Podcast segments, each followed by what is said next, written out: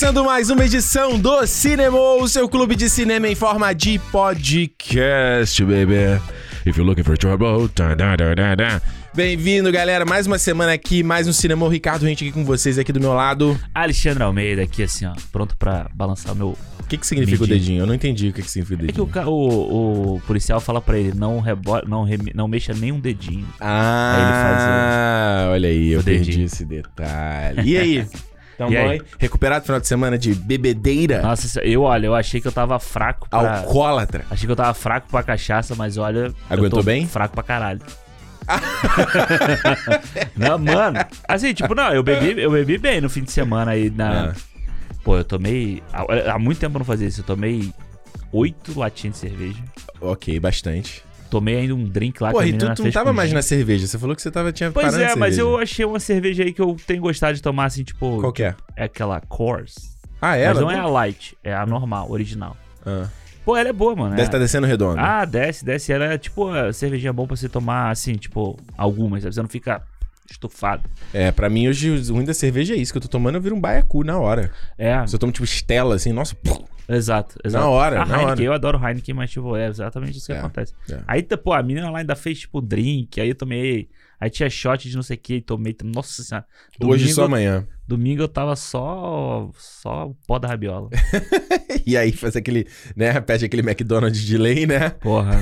Aquela Ah, fui- gordurinha, É, fui tomar um café da manhã, tipo ovo, bacon, não sei o quê. aquela gordurinha saturada pra, Pra dar dar. compensada, E né? a Coca-Cola, né? Coca- Não no café da manhã, mas, tipo, durante o dia. Caralho, imagina o cabra a coca pra dar uma... Pô, mas eu fazia isso quando eu saía da faculdade. Sim, mas porra, a gente tinha 20 anos, né, Sim, Alexandre? mas eu fazia isso. Eu, como eu ia pra casa dos meus pais no fim de semana, eu saía Aham. na sexta, ficava vai até madrugada, tipo, bebendo. Uhum. Aí ia pra rodoviária de manhã, aí comprava um pão de queijo daquele grandão É. e uma Coca-Cola. Esse pão de queijo giga era muito um conceito muito doido, né? E uma Coca-Cola. E aí, mano, a ressaca acabava na hora. Quando eu chegava na casa dos meus pais, duas horas depois de ônibus, tava Recuperado, de novo. Novo. Eu acho que eu nunca fui essas coisas de faculdade, assim, virado pra faculdade. Acho que a, a única vez que eu fui nesse estado pra faculdade, e foi no pior dia, foi a festa de fim de ano. Foi, foi de fim de ano, foi uma confraternização, confrater- confraternização de fim de ano da Globo, alguma coisa assim, Globo.com. Aham. E aí, porra, as festas da Globo era sempre muito regado Sim. de comida e bebida. Aham. E eu tinha apresentação do meu TCC de noite. Mas tu acha que eu falei assim, hahaha. Né? A gente tá aqui. Aham. Eu vive o agora. Mano, cara, eu sei que eu, eu, eu cheguei, voltei pra casa, tomei banho, dormi pra tentar recuperar. Acordei pior ainda. Pior, é. Aí eu cheguei no, no- na, farm- lá- lá na farmácia, assim, perto do metrô, e falei, mano, você tem alguma coisa pra parar essa porra? Ele, ele deu um. Nem sei o nome desse negócio. Mas era um líquido preto. Tipo o Epocler da vida. Aquele, sei lá, é, cara. Eu tomei esse negócio quando eu cheguei em Ipanema. Tava bom, né? Tava novo. Ah, novo. Como ah. se nada tivesse acontecido. Você imagina o que, que tem ali dentro, né? Deve ser as coisas muito boas. Não, não. É tipo, tipo uma pílula do dia seguinte. Você não pode ficar tomando sempre, senão vai te desregular completamente. É tipo, Mas eu acho que tem uma coisa, essa coisa da idade de não aguentar mais. O, o filme que a gente vai falar aqui no Papinho, ele, o cara fala uma coisa muito legal. Ele fala assim: É. eu não vou lembrar exatamente, a- mas ele fala assim: você nunca teve 35 anos, mas eu já tive 20. Boa. Então, tipo, você não sabe o que é ser eu, mas eu sei o que é ser você. Sim. Tá ligado? Mas enfim, aliás, no Papinho, o que, que a gente, que a gente vai falar hoje no Papinho dessa semana? Cara, vamos falar aí, ó. Você assistiu um filme esse fim de semana que eu já Sim. tinha assistido, já tinha gostado bastante. Eu tinha te falado até dele. E Isso. é o X ou X, né? Isso. No Brasil A24. ficou X mesmo? Acho que sim. Acho que É? sim, é X. Cara, eu não sei nem como é que tá o lançamento desse filme no Brasil. Uhum. Porque eu entrei. Eu tava vendo a nossa programação pro mês que vem. Que, Isso. Inclusive, vale dizer aí que o pessoal mandou mensagem e fechamos o nosso calendário. Valeu, graças galera. à dica da galera aí também. Valeu, galera. E aí eu e fui. os sem noção, né? Teve os sem noção. Não, mano, sem noção, porra. Não, cara, você Game lembrou de, Thrones. é de Game of Thrones. não, Eu só falei pra Alexandre, responde assim, Game of Thrones é série? Tem conexão com cinema de alguma forma? Hã? porra. Ah, não, não. dá. Ah, Não tá. dá. É, esse é foda. Fora os outros, tinha um monte lá, mas. Aí, tu não me falou. É, enfim. Ah. É. Ah, eu entrei lá pra ver a data dos filmes, né? Pra ver se batia com o nosso calendário e Isso. tal, não sei o quê.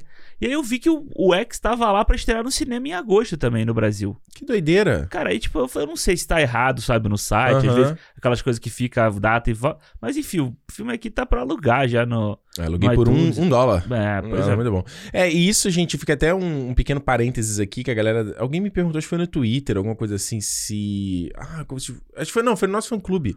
Hum. Ah, a gente vai fazer baseado na, na- no lançamento Tipo o Elvis mesmo, no lançamento Ah, sim, brasileiro e tal. ah, Gente, a gente sempre faz baseado no lançamento brasileiro, né? Mesmo que a gente tenha assistido o filme Exato. muito antes. Tipo, o Tudo ao mesmo tempo em todo lugar estreou em abril aqui. Pois é. Só que, é isso que o Alexandre falou, acho que tem uma dificuldade hoje de a gente saber o que tá acontecendo, porque não tem uma fonte confiável, cada site diz alguma coisa e muda o tempo inteiro. Então, assim, se às vezes a gente não acertar certinho, né? É, a gente procura estar Dá uma sempre, colher de chá. sempre fazendo isso. Tanto que o Elvis já estreou aqui há um mês. Um mês, é. Vai ter, tipo, filmes que a gente vai falar em agosto, que já vão estrear aqui essa semana. Então tem, Uhum. tipo. Tem- essas diferenças, mas a gente, tá, a gente tenta se, se adequar. Aí, se for adiado, desculpa. Aí É, a culpa não, não é nossa. né? paciência, né? Mas agora, cara, o X, o Alexandre tinha Boa. falado então, e eu não sou tão fã de filme de terror, já falei isso. É, né? eu também não, né? Principalmente filme de slasher, assim. Ah, eu. eu ah, é porque é aquela coisa que eu sempre te falo. É igual filme de esporte ou Uhum. filme biografia. Você, você sabe, é telegrafado, sabe? É muito parecido. Mas, cara, esse X especificamente, a gente não vai falar com spoiler aqui. Cara, fiquei muito surpreso com esse filme. Porque ele é um filme que você vê a, a vibe Massacre da Serra Elétrica ali. Aham, Todo total, é. nele, nele tem aquela vibe low budget, Uhum. fim de tarde, no, sei lá, no Midwest dos Estados Unidos. Isso, é. Mas eu achei ele um filme extremamente. Não só inventivo nas- Uhum. no jeito de filmar, achei ele bem polido no- na forma como ele é conduzido. Adorei as ideias que eles têm na montagem. Ele faz uma coisa na montagem que é que, tipo, ele. Vamos lá, você tem uma a cena A e aí vai pra cena B. Aí ele dá uns flashes da cena B, tipo, uns três flashes. Sim, sim. Aí ele vai, cena B, aí volta pra cena A. Cena Dá B, volta pra cena A. piscada, né? assim. Ele dá tipo umas três piscadas. É. Aí ele vai pra cena. Eu achei isso muito criativo. É muito foda. Eu muito nunca tinha legal. visto ninguém fazendo É. isso. E o que eu tava te falando, né? Que é um filme de terror que não é só gente morrendo, ele tem um tema. Uhum. Eu falei, porra. Não, é muito. Eu achei esse filme muito foda quando eu assisti. É claro que assim, a A24, ela é uma chancela que hoje em dia tá sendo um, um chamariz pra quase todos os filmes dela, né? Tipo, Isso, a virou fala grife, assim, é grife, é. é boutique. tanto que é eles, ah, pô, é o filme de terror slash da A24. Aí eu peguei e fui ver. Porra. Entendeu? E os Tipo, caras vão lançar animação, né? Já já, né? O Marcel, né? É, já, já saiu, né? Nos Estados Unidos já tá, tá Já em circuito restrito, né? Olha aí, não sabia disso. Pô, foi Hum. muito legal. Eu vi um. Eu, quando eu fui no cinema outro dia, passou aquele. Hum. Passando antes, né? Do, do filme começar, uns. Tipo, não é trailer, né? Tipo uns featuretezinhos assim. Hum. E aí passou do Marcel Maneiro, o diretor contando qual- a inspiração dele, como é que ele quis fazer, por que, que ele conta em documentário, assim. É bem, Foda. bem legal, bem legal. É, eu tô vendo aqui, ó, o cara que dirigiu esse X é o Ty West. Isso. Ele tem 40 anos, já tem, ele tem 27 créditos aqui no IMDb. Aí ele tem essa aquela série Them da, do Prime Video, você ouviu falar? Sim, qual é? Não sei nem sobre o que que é, Tales from the Loop também do Prime Video. É uma coisa meio Jordan Peele, eu acho, essa Damn. É, muita coisa de série, The Resident, The Passage, essas séries procedurais, muito. Aí tem a série do Exorcista, eu nem lembro, nem sabia que tinha série do Exorcista, série do The Outcast. Então assim, aquela Wayward Pines, que era a série do M. Night Shyamalan. Isso, Série isso, do isso. FX, eu acho. É. Então você vê, ó, eu tô olhando aqui, ó, a, sé- a- o- a série do Pânico, lembra que teve há uns anos atrás? Aham, aham, aham. Ele dirigiu também. E, assim, um episódio, sei lá, em 2015, ele dirigiu um dois episódios no ano inteiro, sabe? É, tipo, é um cara que tá realmente começando, vamos dizer assim. Ele tá aí. É. Ah, ele dirigiu aquele VHS, lembra que saiu 2012? Tô ligado, que é tipo um remake também desses filmes. É, assim. é, é. Então você vê que ele tá né, envolvido nessa coisa de terror, né? The House of the Devil tá aqui. Ah, a parada Ah. dele é essa. E, É, a parada dele é essa. e eles já estão. Eles já filmaram, né? Um prequel, né? Do, do X.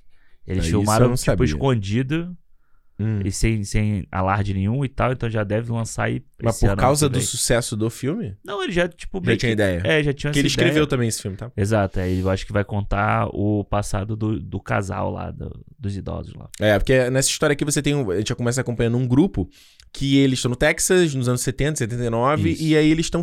Eles vão. Eles alugaram um espaço, tipo uma, uma casa. Dentro de uma fazenda de um cara que botou um anúncio. O um- Airbnb, né?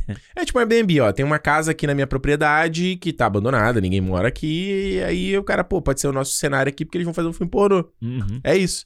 E aí é o produtor, que é um cara mais velho, tem um maluco que é o. o O diretor, né? o diretor, mas ele quer, ele não quer se fazer o pornô, pornô ele quer fazer o pornô artístico. Um artístico, eu Tá ligado? muito foda isso. É, e, e- Eu já te falei que eu tenho vontade de ir de um pornô, já te falei essa parada? Não, Eu tenho maior vontade, cara. artístico também. Ah, claro. É. pô, claro, vai filmar ali buraco no... Ah, mano, eu acho, não vejo a menor graça nisso, É, cara. não. Assim, caralho. Mas eu tinha uma vontade, cara, de fazer uma parada... Ah, maneiro. É, uma parada com, com mais, pela, mais sobre a sensação do Aham. momento que você tá ali do que você tá vendo genitália fazendo qualquer coisa, É, sabe? mas se a gente pegar esses filmes tipo Instinto Selvagem, essas coisas que o Paul Verhoeven fazia ali, É. dessa época é meio que isso, sabe? Esse erotic trailer que a galera, que a galera fazia, mexia muito com isso. Não era tipo pra mostrar a galera, tipo, É. metendo na parada. Era só pra, tipo, realmente você ficar Sim. nessa sensação e mexer, tipo, o suspense com o erótico. Então você fica com a Exato. sensação aflorada o tempo inteiro ali. Porque, né? na verdade, é igual o próprio Jason, né? Você tá trabalhando com a justa posição. Você tá lidando com uma parada que eu acho que é o que faz a gente mais vivo, que é essa. O sexo no sentido de troca com outro ser humano. Aham. É. Né, troca de sensações, de você tá ali naquele momento super íntimo com alguém, versus a morte. Isso. Certo? Exatamente. Essa sempre é é a brincadeira da parada, É, sabe? Então eu acho muito. A iminência, né, de acontecer. Isso. É. E eu acho que. E é o que esse filme traz aqui. Uhum. Porque você tá falando numa. é, ele- Eles des. É, desmistificam o sexo. não sei, Inclusive o filme toca nisso de tipo, ah, não. Tipo, a menina do cara, do, do maluco que é o produtor que tá pagando tudo, a mina é a atriz do filme. É, ela é a atriz principal. É, e ela tá transando lá com, com o maluco, e aí eles falam, mano, você não fica com ciúme e tal. Não, porra, isso é só atração, tem nada a ver com Aham, sentimento é, e é. tal, não sei o quê. É, e eles é, eles. Mas mesmo assim, você vê que tem toda a atmosfera do, do perigo, né? Do... Sim. E eu acho muito foda isso, que o, o filme leva quase, ou praticamente, uma hora até você começar a violência. Isso. Entendeu? Então você fica o tempo inteiro criando a expectativa a partir disso. Então, tipo, você. Falta, né? Fica só na cabecinha. Exatamente. É, não, são, são preliminares. Ele fica Só uma na hora na preliminar. preliminar. Isso, isso. Mas é legal. Só no porque- roça-roça. Porque ele vai criando um clima em que eu acho muito. É, é muito massacre da Serra Elétrica, sabe? Aquela Sim. coisa dos jovens, dessa época, da- do jovem querendo se jogar na, na estrada pra se dar bem, pra achar alguma coisa, não sei o que, essa juventude perdida que tinha nessa época e tal. Eu achei foda Ah. a parada do, do. do. Como é que seria? Do pastor na televisão, Sim, sim. que permeia o filme inteiro. E a gente não vai dar spoiler do que, que é. o- É, é. Mano, eu achei aquilo uma baita sacada, uma Muito baita foda. amarrada assim na É. história. Eu falei, que foda. Porque ele tá toda hora falando sobre isso. De, é aqueles papos, né? De ser desvirtuado, de tá, todas. Gente, toda geração da humanidade tem isso. A- a- Vai Uhum. ter a geração mais velha, vai falar que a geração agora tá perdida Tá completamente. perdido. E nunca tá perdido. É só uma evolução. É só uma mesma versão do que já aconteceu antes, entendeu? E porque não sei o quê, e aí você tem, no caso do filme do Elvis, fala, né, da questão de, da junção de pessoas negras com pessoas brancas. Tem sempre um porquê, né? Sempre um pretexto, né? É. Eu achei isso muito foda. Não, eu acho foda. Eu acho foda isso, acho foda, tipo, é, o filme ser meio sujo, assim, sabe? Tipo, ele. É. Ele parece velho, né? Ele parece ser um filme velho, parece ser um É. filme da época, então. é, mas você vê que é totalmente proposital dele. E é legal porque Sim. quando muda pra imagem do filme que eles estão fazendo, tipo, a tela fica quadradinha, assim. Isso, tá, que é aquele formatinho com cantinho arredondado, com né? cantinho arredondado e tal. E é, e é legal esse processo. Eu acho maneiro que tem essa crítica do filme de arte, né? E você vê que é um filme de terror, esse aqui, um filme slasher, que ele traz uma coisa de arte também. Eu concordo, 100%. Sabe? Então, tipo, é. é. engraçado ele tá fazendo essa crítica Sim. do diretor do filme, sendo que ele tá fazendo também. E a gente Sim. vê muita gente aí hoje em dia na indústria que só vê valor na coisa que tem que ser de arte, tem que ser. Só no A Bruxa, no É, Lighthouse, no Farol, é. É, só tem gente que só vê valor nisso, entendeu? Só É. pode ser disso e. Sendo que esse filme é legal porque, de uma certa ele entrega a putariazinha, pra quem quer ver a putariazinha. É. Porque, tipo, você viu um filme tipo Jason, quando eu era mais novo, que você queria ver o peito, né? Peito, bunda, era isso que você queria a ver. morte era tipo, ah, foda-se, entendeu? É, você queria ficar naquela, naquele, né? né? Porque, gente, vamos tem que falar, numa época onde você não tem internet, né? Exato, exatamente. Né? Se bem que, será que a. Posso estar sendo agora super inocente. Será que a, a molecada de hoje em dia, tipo, moleque, sei lá, tem 12, 13 anos, será que tá ligado onde ele vê, como ele vê? Mas se a gente parar pra pensar, o, se a gente pensar no TikTok. Ah, puta que pariu. O TikTok hoje, se o moleque vê dois vídeos de. Fudeu. Dois vídeos de mulherzinha dançando Acabou. ali, Não precisa mais fazer nada. é, vai passar a, a timeline dele inteira a ser só isso, entendeu? É verdade, você tem um Aquelas coisas do tipo. da- sabe, que a, que a mulher puxa a roupa assim, aí tipo, dá aquela puladinha assim. Ah, é. Tá ligado? É, Qual que é? É, é fazer É o peito balançar. É, Os moleques hoje em dia ele pode ficar o dia inteiro no TikTok e só vai é aparecer verdade, isso, entendeu? né? Nossa senhora. Acho, e E eu acho que vira uma parada. fácil pra ele. Não, e, e existe aquela discussão, né? Eu tava até. Vi um artigo esses dias falando sobre a parada de, da galera recomendando. O, o efeito nocivo do, da facilidade de você ter o acesso a essa fonte de prazer, né? Aham. Chega uma hora que você começa a ficar dormente, né? Você começa a não conseguir. Sim, sim. Aquilo que tem. É. Aquilo, tipo. que- na verdade, o de fora não te, não te Uhum. atrai tanto quanto aquilo ali, né? Eu vi uma vez um falando sobre isso. Tipo, Tu gosta de ver pornô? Não, hoje em dia não. Não vê muita pira, não? Ah, não. An- Antigamente, quando você era moleque, era, Hum. era muito doido, né? E, tipo, era muito foda, porque na, na nossa época, vamos Hum. falar igual os velhos, né? Na nossa época, o. Pô, na escola a galera trocava fita, tá ligado? Tipo, você Ah, tinha tinha. fita, aí o, o fulaninho tinha fita do, pô, É. sei lá, Esse aqui é brabo. Se tu vê esse aqui, ó. é, duas mulheres com três caras. Isso aqui é o aí a outra, não sinistro. sei o que, aí, tá, aí, tipo assim, aí eu lembro muito de ET uma de vagina. Esse aqui é fudido. Clássico. Matrix. Entendeu? tipo, tinha essas paradas, essas putarias assim. Tinha. E você tinha o. o E às vezes tinha assim a galera pra ver junto na casa de alguém, porque alguém, sei lá, ou tinha videocassete, ou tava Exato. sozinho e falou, galera. O que é muito. Se Aham. você pensar o conceito, tava toda mulher de pau duro vendo bagulho ali. É meio esquisito, né, cara? É meio estranho. Cada um virado pra um lado, assim. É, é, eu lembro, eu lembro de uma vez, é muito engraçado, foi um bagulho desse assim, a gente saiu, sei lá, mais cedo do colégio, que não teve uma matéria, pô, vamos lá, tem uma fita que eu arrumei nova, não sei o que, Uhum. vai todo mundo ver. E você sabe que eu sou o rei do banheiro, né? Porque eu bebo água o tempo todo.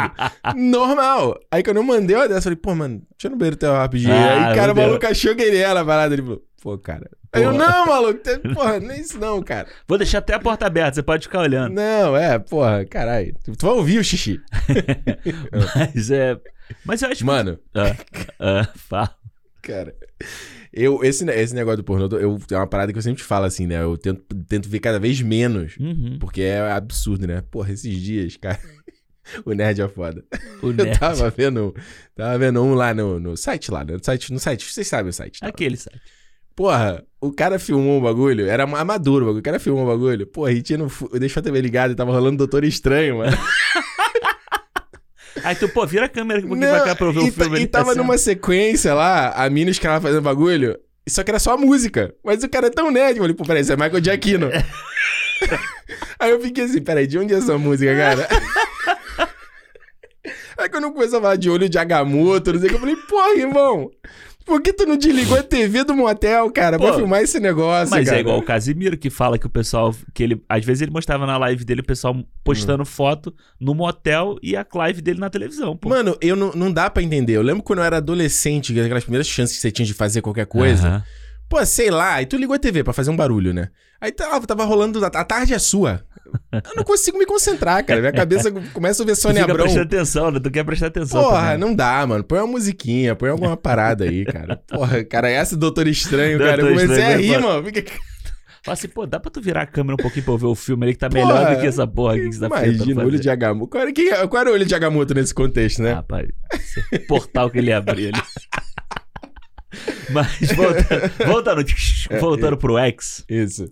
é, o que eu ia falar? Ah, mano, eu vou te falar, tem uma parada que eu achei que eu não esperava que Hum. fosse ter no filme. Hum. Além do o slasher, eu, tipo, eu ficava esperando o que que... Eu fui assistir o filme sem saber o que que era a história, né? Isso. Eu sabia que era o slasher, aquela coisa, né? Vai, casa, casa, não é casa, tipo uma casa, um terror, que você vai lá pro campo e tal, sei, beleza. Só que aí começou, eles começam a inserir coisas, tipo, também da, de natureza, sabe? No, no terror ali. Aquele shot dela no lago, né? Porra, é muito, foda. É, muito, foda. E É. você fica naquela tensão e você fala assim, pô, mano, tem meia hora de filme. É. Será que essa, essa vai ser a primeira vítima da parada? Vai É. ser isso? É. E aí, Mas tipo, não, é tudo um foreshadowing porque vai acontecer mais à frente no filme. E aí ele né? vai criando. Essa cena do lago, mano, ele cria uma tensão ali no que vai acontecendo. E é- e é tipo, ele filmando ela de frente, nadando, Uhum. filma ela de, naquele plano do alto, né? É, tipo, Eagle's Eye, né? Eagle's Eye e tal, não sei o quê. Aí, tipo, até que O faz. Bird's Eye, sei lá. Bird's Eye, acho God's que- Eye. Acho que é God's Eye. Que é a visão quando você... Aquela visão É, de de cima, assim, reta, assim, isso. E aí, tipo, até que ele. Quando ela sai da água, assim, tipo, faz o. Aí, É. caralho. Mano, É. eu, achei, eu achei muito bem dirigido o filme, sabe? Sim. Tipo, a acho que brincadeira do Campo que eu te falo direto, que é um... Pô, o Ari Aster é um cara que eu acho que ele sempre faz ele isso brinca bem. é. Que é tipo de não chegar e te mostrar na hora. Então, mesmo, por exemplo, os, os donos da, da, da fazenda, Uhum. Porra, ele filma. A própria cara do velho ele não mostra durante boa Não. parte do filme. Você só vê a sombra, você só vê um detalhe. Aí tá fora de foco. Cara, como. Eu não sei como é que tem gente que erra um negócio desse que você vê que funciona, cara. É, é. Que é E- o jeito de fazer, mano. É, eu acho que é o talento, entendeu? Tipo assim, é o É a talento de. sombra, né? A sugestão da parada, né? É, e, e as cores que você trabalha no filme, É. tipo, eu acho que tu, cara, eu acho impressionante quando você tem um filme que é passado à noite e ele é muito bem visível, sabe? Isso. Você consegue enxergar o que tá acontecendo ali. Esse Porra. filme, várias cenas são à noite e você pensa, pô, um filme que é pobre, vamos dizer assim, tipo, é um filme com pouco dinheiro, Pobre. É, um filme com pouco dinheiro, mas que, pô, você consegue enxergar as coisas que estão acontecendo. Claro. Você consegue enxergar. Você, inclusive, tipo, a- o sangue, a- as coisas todas que acontecem são bem reais, assim, sabe? Tipo, Sim, tudo bem feito. A, a parte do gore é muito bem feita. Pô, eu tava. Eu não assisti inteiro, mas eu tava vendo o Pânico. Eu Ah. Não tava vendo, não, né? A mulher no, no avião estava vendo do meu lado e aí eu não consigo não ficar olhando pro negócio. Eu não, estava, Fofoqueira! eu não É. tava vendo nada, porque eu tava querendo dormir. Mas eu, quando eu vi que É. a mulher tava vendo o Pânico, eu comecei a. Pô, esse último Pânico aí, mano, tem umas cenas que são muito feias, assim. É eu achei muito feio. assim. Pobrezão, né? É, e você pensa assim, pô, não é tão pobre, entendeu? Porque, tipo, Pois a é. galera botou um dinheiro pra franquia voltar e tal. Eu não vi o filme, eu acho que deve ser legal o filme, porque Uhum. muita gente falou bem e tal. Mas, pô, quando você compara com esse aqui, com a morte, tipo. A, a primeira morte do filme, logo, sabe? Aquela Mano, do carro. caralho, ali. que essa cena é fodida. Porra, A aí gente você... não vai falar para não dar spoiler. É, é, Mas, é. cara, essa cena é fodida, assim, tipo, porque, cara, é o que eu, eu sempre falo aqui, cara, quando um filme tem um pouco mais a dizer, ele não é só, Uhum. ah, que, só fazer um filme, ah, fazer um filme de terror slash. Pô, tá bom, tem um milhão de filmes de terror slash. O que que o seu é diferente? O que que você quer fazer diferente? É um estilo diferente de contar a história? É uma- um vilão diferente? É. um É. monstro diferente? Ou você tá falando sobre outra coisa. Eu acho que o que esse filme. gente- Sem zero spoiler aqui. Mas eu acho que a temática dele em relação ao casal e por que, que Uhum. o casal faz as coisas. Uhum. Vé- Cara, é muito foda. É muito foda. Então você vê que todas as pessoas, todos eles, todo aquele grupo que tá ali, É. conforme vai acontecendo as, as mortes e tal, você consegue justificar, entre aspas, né?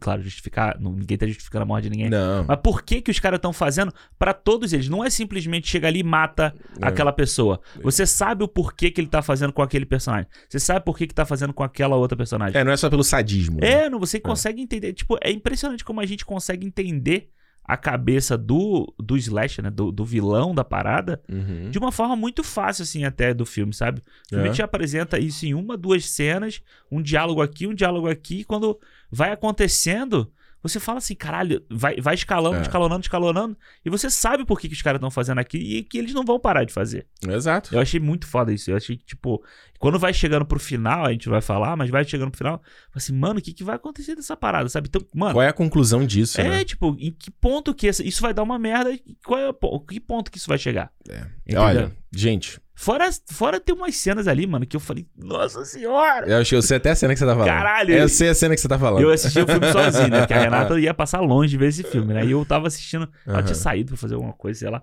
E esse filme é, e o filme é curtinho, né? Aí eu falei Não, assim, nem, nem parei pra ver é, ela. eu acho que tem uma hora e quarenta, uma coisa assim. Porra, perfeito. Aí eu, mano, nessa hora eu falei assim, ai, meu Deus do céu, eu não quero ver isso. foda, muito foda. Mano, ó, maquiagem é absurda. Vi alguém, no teu post, alguém falou assim, não, maquiagem do não sei o que é uma merda. Eu falei, que isso, é, não, mano? é, não é uma merda. Eu, eu reconheci que era maquiagem, mas não que é uma merda. Pô, eu não acho que. É, mas eu, Eu não não achei achei uma merda, não. nem um pouco. Até, tipo. Até porque, até porque a, a cinematografia consegue esconder a maquiagem. Exato, exato. Mas né? eu acho que. Eu acho mais legal, não só rosto, essas coisas, Uhum. mas tipo, pele, o resto do corpo, entendeu? Porra. É que eu acho que a maquiagem é foda pra caralho ali, entendeu? É, isso é verdade. Olha, galera, fica aqui a recomendação do Cinemol para X aí, X, não sei se esse é o nome que tá no Brasil. Filmaço da 24 de terror. Eu acho que tá. Eu sei que ele vai estar no meu top do É, ano, assim. Não sei se ele vai estar no top 10 ou menções, mas ele vai estar lá, porque Vai foi um tá. filme puta. Uou! No Brasil deve chamar X. A morte não tem idade. Deve ser uma coisa assim. Vai Que ser uma merda. coisa. Mas é, mas para mim também tá lá em cima. Foi muito foda. Chega aí, ó. Não perde, tá? Não, depois não reclama que isso não. Ah, não tem filme esse ano aí. Ah, um é monte só- de filme, um monte de filme original esse ano aí Pois bombando. é. Ah, é só filme de boneco. ah. Tem muito mais. Alexandre, falando nisso, o que, que a gente vai falar essa semana aí no Cinemol? Vou falar sobre um super-herói da música.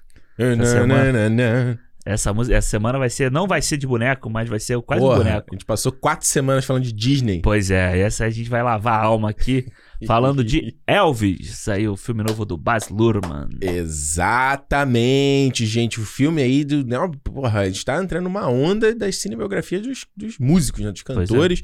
Tem o filme da, da Whitney que vai sair esse ano também. Tem o. o teve o da Aretha, o da Aretha Frank- Franklin, né? Que saiu em É o 2020. Respect, né? É, que foi por conta da pandemia, se ferrou o filme. Mas tem o filme da Madonna, que eles já estão produzindo agora. Tem o filme do Michael Jackson, que estão produzindo agora. Exatamente. Então a gente tá entrando numa nova trend aí. E a gente teve, teve recente também, não? Um filme de, de música. É, de... foi tudo puxado pelo sucesso que o Bohemian Rhapsody fez, né? Verdade. E aí a gente teve o Rocketman. Rocketman, né? não, como é que eu esqueci desse filme? É. Exato, exato, foi os, os- os maiores, né? O Rocketman fez dinheiro, bilheteria, né? Fez, e Era um diretor diretor, indicado. né? Mesmo diretor, os dois filmes, né? É, porque o Dex Fletcher era diretor é, cinematógrafo do Bohemian É, que Rhapsody. depois ele, ele foi creditado, né? É, ele Tipo, assumiu pra apagar o incêndio do, Do Bryan Singer. do Bryan Singer, exato. Então, olha só, vamos falar aqui então com todos os spoilers a respeito de Elvis, esse filme aí. Porra, a gente assistiu ontem um mês. eu Assisti, não, se bem que você assistiu Eu semana assisti passada. duas vezes já. É, eu vi ontem pela primeira vez. E é o filme do Baz Luhrmann, que você vai lembrar, né? Baz Luhrmann de Mulan Rouge, de Great Gatsby, de Austrália, de Romeo e Julieta, de... Tu viu o primeiro dele que você Vê, vê, vem dançar comigo. Vem dançar É comigo? interessante o filme. Do cara do Get Down, não vamos esquecer do Get Down. Pô, eu, se eu. É porque eu não lembrei do Get Down, cara. Senão, eu, porque eu nunca terminei de ver o do Get Down. Get Down é bom, cara. Eu queria terminar de ver, eu não lembrei disso. Tu nunca aí- terminou nenhum primeiro episódio, porque o primeiro episódio é um filme, né? Então, eu vi o primeiro episódio todo Uhum. e aí eu não terminei de ver a série. Porque são mais três episódios, umas quatro. É, bem curtinho. assim. Aí tem a segunda temporada que é, é maneira também. É. É, eles dão uma. Que, é- que, na verdade a segunda temporada é uma continuação da primeira. Porque parece que ficou tão, tão absurda Gigante. a produção que eles quebraram em duas temporadas. O primeiro parte 1 parte 2 aí da Netflix. É, é, mas é uma historinha fechadinha ali. Eu queria muito que a série tivesse continuado, que eu gostava da série, eu gostava dos personagens. Não, eu né? vou assistir, eu vou assistir. Tô na... A série que lançou o Yaya Abdul-Mateen II aí pro mundo, que tá aí voando hoje. Pois é. Ah, negra. Morpheus. Tinha eu, e tinha o menino Justin Smith fez também. É, Justin Smith, é, papel. É Ele tá Smith, fa- né? É Smith, que É. ele tá fazendo. Ele fez o Pokémon, né? Detetive Pikachu. Isso. Mas Ele ele, tava tava, fazendo um papel irritante, né? É, e ele tá fazendo aquela Generation, alguma coisa da, do HBO Max, que era sobre LGBTQIA. Sim, sim, sim. É, é. Enfim, tem muita coisa pra gente falar sobre o filme aqui, então se você não viu Elvis ainda, ouça por sua conta e risco, porque a gente vai falar aqui com todos os spoilers, embora é um filme sobre a história de um cara, então. Existe spoiler? Na Hum. Wikipedia tá lá todos os spoilers. Existe? É. Não sei, né? Então, ouça aqui por sua conta e risco, de repente você tá precisando de um convencimento. Bem que o trailer eu já acho que já é perfeito pra vender o filme, não é não? Primeiro, então, caralho, o primeiro trailer é muito foda. Assim? Exato. E lembrando, a maneira de você falar com a gente, o que você achou sobre o filme, tem um monte de jeito, né? Mas o ideal direto você pode mandar no feedback, arroba cinemopodcast.com, que é o nosso e-mail, ou procurar a gente nas redes sociais, Cinema Podcast no Twitter, no Instagram e no YouTube também. Você pode deixar um comentário no- aqui embaixo no YouTube, se você tá vendo a gente no YouTube. Você pode mandar no Spotify também, tem lá no playerzinho do Spotify, tem as perguntas que o Alexandre deixa. Ou ainda, mas como eu falei, o direto é o e-mail, feedback.cinemopodcast.com. Mas ainda tem o nosso fã-clube, pra galera que gosta de patrocinar o nosso projeto aqui, que quer incentivar a gente a continuar fazendo, que é no clube.cinemopodcast.com. A galera, inclusive, já deixou mensa- mensagem sobre o Elvis, a gente vai ler no final aqui o que, que ele achou. Eu, dessa vez eu não li nada, o Thor eu já tinha lido uns outros. Boa. Esse eu não li nada. Não, teve, tiveram umas mensagens até grandes até. É? Não sei nada do que, que o pessoal falou, o que, que o pessoal tá achando, o que o pessoal curtiu do filme. Maneiro. Mas enfim. Agora eu falei com o Alexandre o seguinte. Sobre o Elvis. Porque o que acontece? A gente já tava falando que ia fazer sobre o Elvis e tal, não sei o que, e eu tô enrolando pra ver o filme, tô, né? Mano, eu, eu vou assumir que desde a pandemia eu tô com preguiça demais de ir no cinema. Tá, tipo, eu cinema. Não, mas se eu pudesse ver em casa, no conforto do meu sofá, sem gente olhando o celular, sem gente batendo conversinha. É, isso é a pior parte. né? É, foi o que teve na sessão ontem o tempo todo, sabe? E aí, como eu vou viajar nessa porra da semana, eu falei pro Alexandre, Alexandre, cara, a gente vai ter que ver esse filme. Não tem como correr mais. Ou a gente grava uma pauta fria, alguma coisa assim, e, e já foi. Mas Você pode falar pra onde você vai na sua viagem, que as- quando sair esse namoro, você já. Isso, vou pra Comic Con de San Aê. Diego, gente. É isso aí. Vai falar tudo aqui semana que vem. Vou contar tudo como é que foi. Não- eu juro que eu não sei o que esperar. Boa. Não sei muito o que esperar. Não sei se a gente vai estar no conseguir o Hall Age aí da, Claro da. Marvel. Não sei se a gente vai ver o primeiro episódio. De... Cara, o primeiro episódio de Senhor dos Anéis eu tô. Eu não tava ligando pra série de Senhor dos Anéis, mas aí eu comecei. O último trailer foi muito foda. Esse trailer que saiu, é, foi, era esse o papinho que eu ia falar pra gente fazer do hoje. Senhor dos Anéis. O trailer do Senhor dos Anéis, eu esqueci. Era o trailer do Senhor dos Anéis. Porque é muito foda esse último trailer. Esse, é, Muito o, é o trailer de falar assim, gente. É, qual é o nome lá do, do, do cara do Jurassic Park? O Jurassic Park? Ah, o John não, poupa- não poupamos despesas. É, Esse é o Hammond. trailer do não poupamos É, despesas. caralho.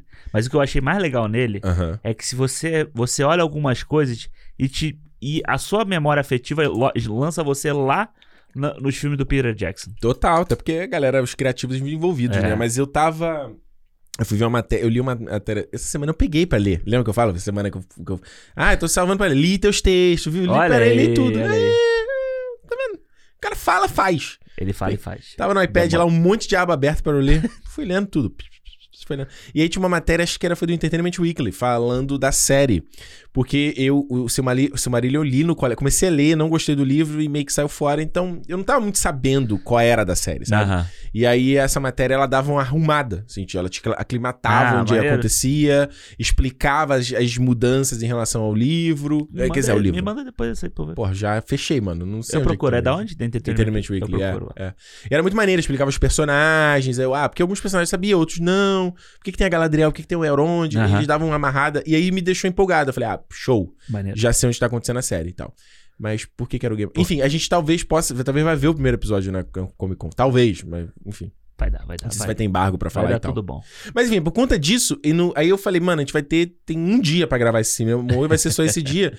E aí eu fui ver no domingo de noite, não estava com saco pra ir. Falei pra Aham. você, pô, tinha acabado de comer. Tu, ah, pô, caralho, ainda bem que eu comprei essa tua porra. azeitona no hambúrguer, você? Azeitona? Não, era- não era Não. azeitona? Aquela foto, eu achei que era azeitona. Não, era cogumelo. Ah, eu ia falar, pô, botou Não, azeitona. e não era hambúrguer aquilo, não. Não? Não, era um sanduíche de rosbife. Ah, pior Pô, é ainda. rosbife. Tu não gosta de rosbife, não? Não, não. Azeite, botar azeitona no sanduíche. Não, aquele era um, um sanduíche de rosbife. Sim, pô. Rosbife de alho Muito bom. temperado no óleo, que é muito bom. E eu sempre passo na chapa antes.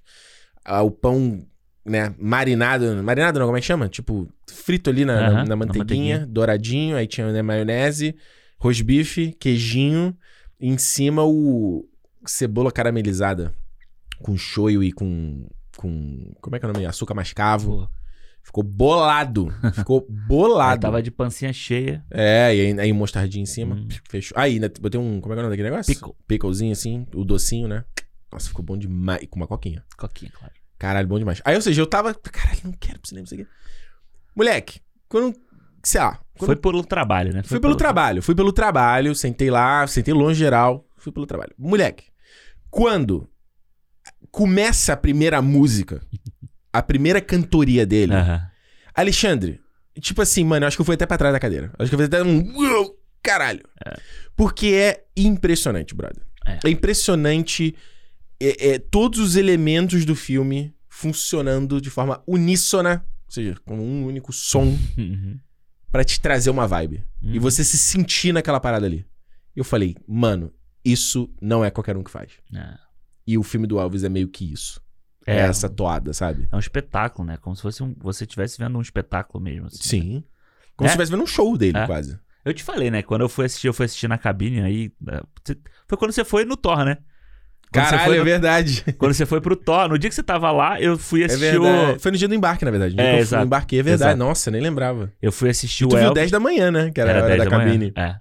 Hum. E aí eu fui, pô, a sala tinha, tipo, eu e mais quatro pessoas, era uma puta sala gigante. Por isso que aquela- ele foi ver no cinema, não tinha ninguém pra encher o saco. É, não, vi de novo agora, pô. É, mas já tinha visto, aí é outra É. história. Aí quando eu já pode encher o saco, não me incomoda. Pô, e assim, tava era aquela sala com som Atmos, não sei o que e Fudido. tal.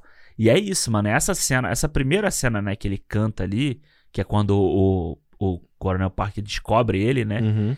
Eu acho que ela, ela- Eu fico até arrepiado de falar. Ela, ela dá um impacto tão grande no que que ele é. E eu Uhum. acho que o, o Baz Luhrmann, ele tem uma, essa coisa, inventividade dele. De, ele podia ter feito o cara, ele cantando ali o tempo inteiro, sabe? Tipo, a música do Elvis e tal.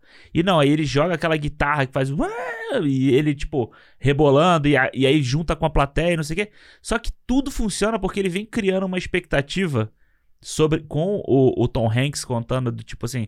Ah, eu não sei o que, e eu fui, blá blá blá. Ele começando a contar como ele descobriu, e aí você vai falando assim, tá, beleza, aí eu descobri, e ele vai criando esse, Antecipação. esse momento do e a negócio. gente falou do né? X e ele esconde o rosto do Austin Butler. Exato. Como Elvis, tipo, pela primeira, sei lá, 10 minutos de filme?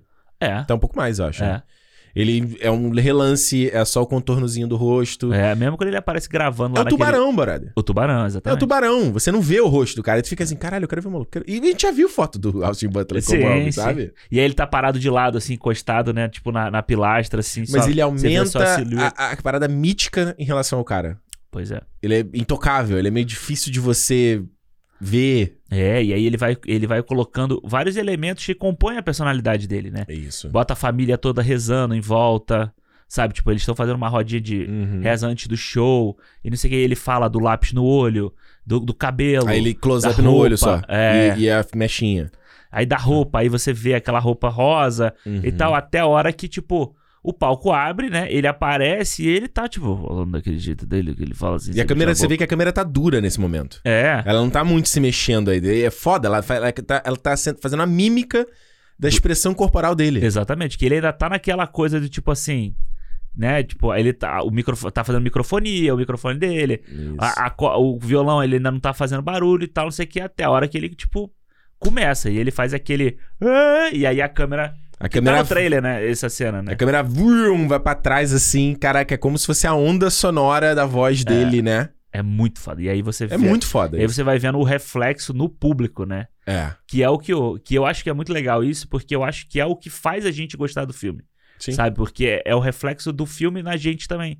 Que é o que ele fala. Ele fala assim: Sim. eu já vi muita gente cantando bem e tal, mas eu nunca tinha visto uma plateia reagir a uma pessoa do jeito que ela reage aqui. Verdade. Entendeu? E, tipo, mano, e aí eu acho muito foda esse filme. Hum. São os exageros que o Baz Luhrmann vai colocando. Ah. Tipo, na, na temática do filme, sabe? Ele vai colocando Uhum. os exageros. A menina, assim, e ela mordendo a boca, e não sei o que, e ela. Até que ela dá um grito, tipo, uau! Um grito de filme de terror, praticamente. É.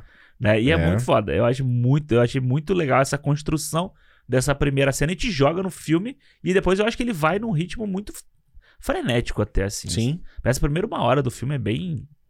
Baz Luhrmann, assim, sabe? Tipo, É, e eu acho que é um bom tópico da gente falar aqui sobre, sobre o Baz Luhrmann, sabe? Porque Sim. eu acho que ele é um cara meio polarizador. E nem Uhum. todo mundo gosta do que ele faz, sabe?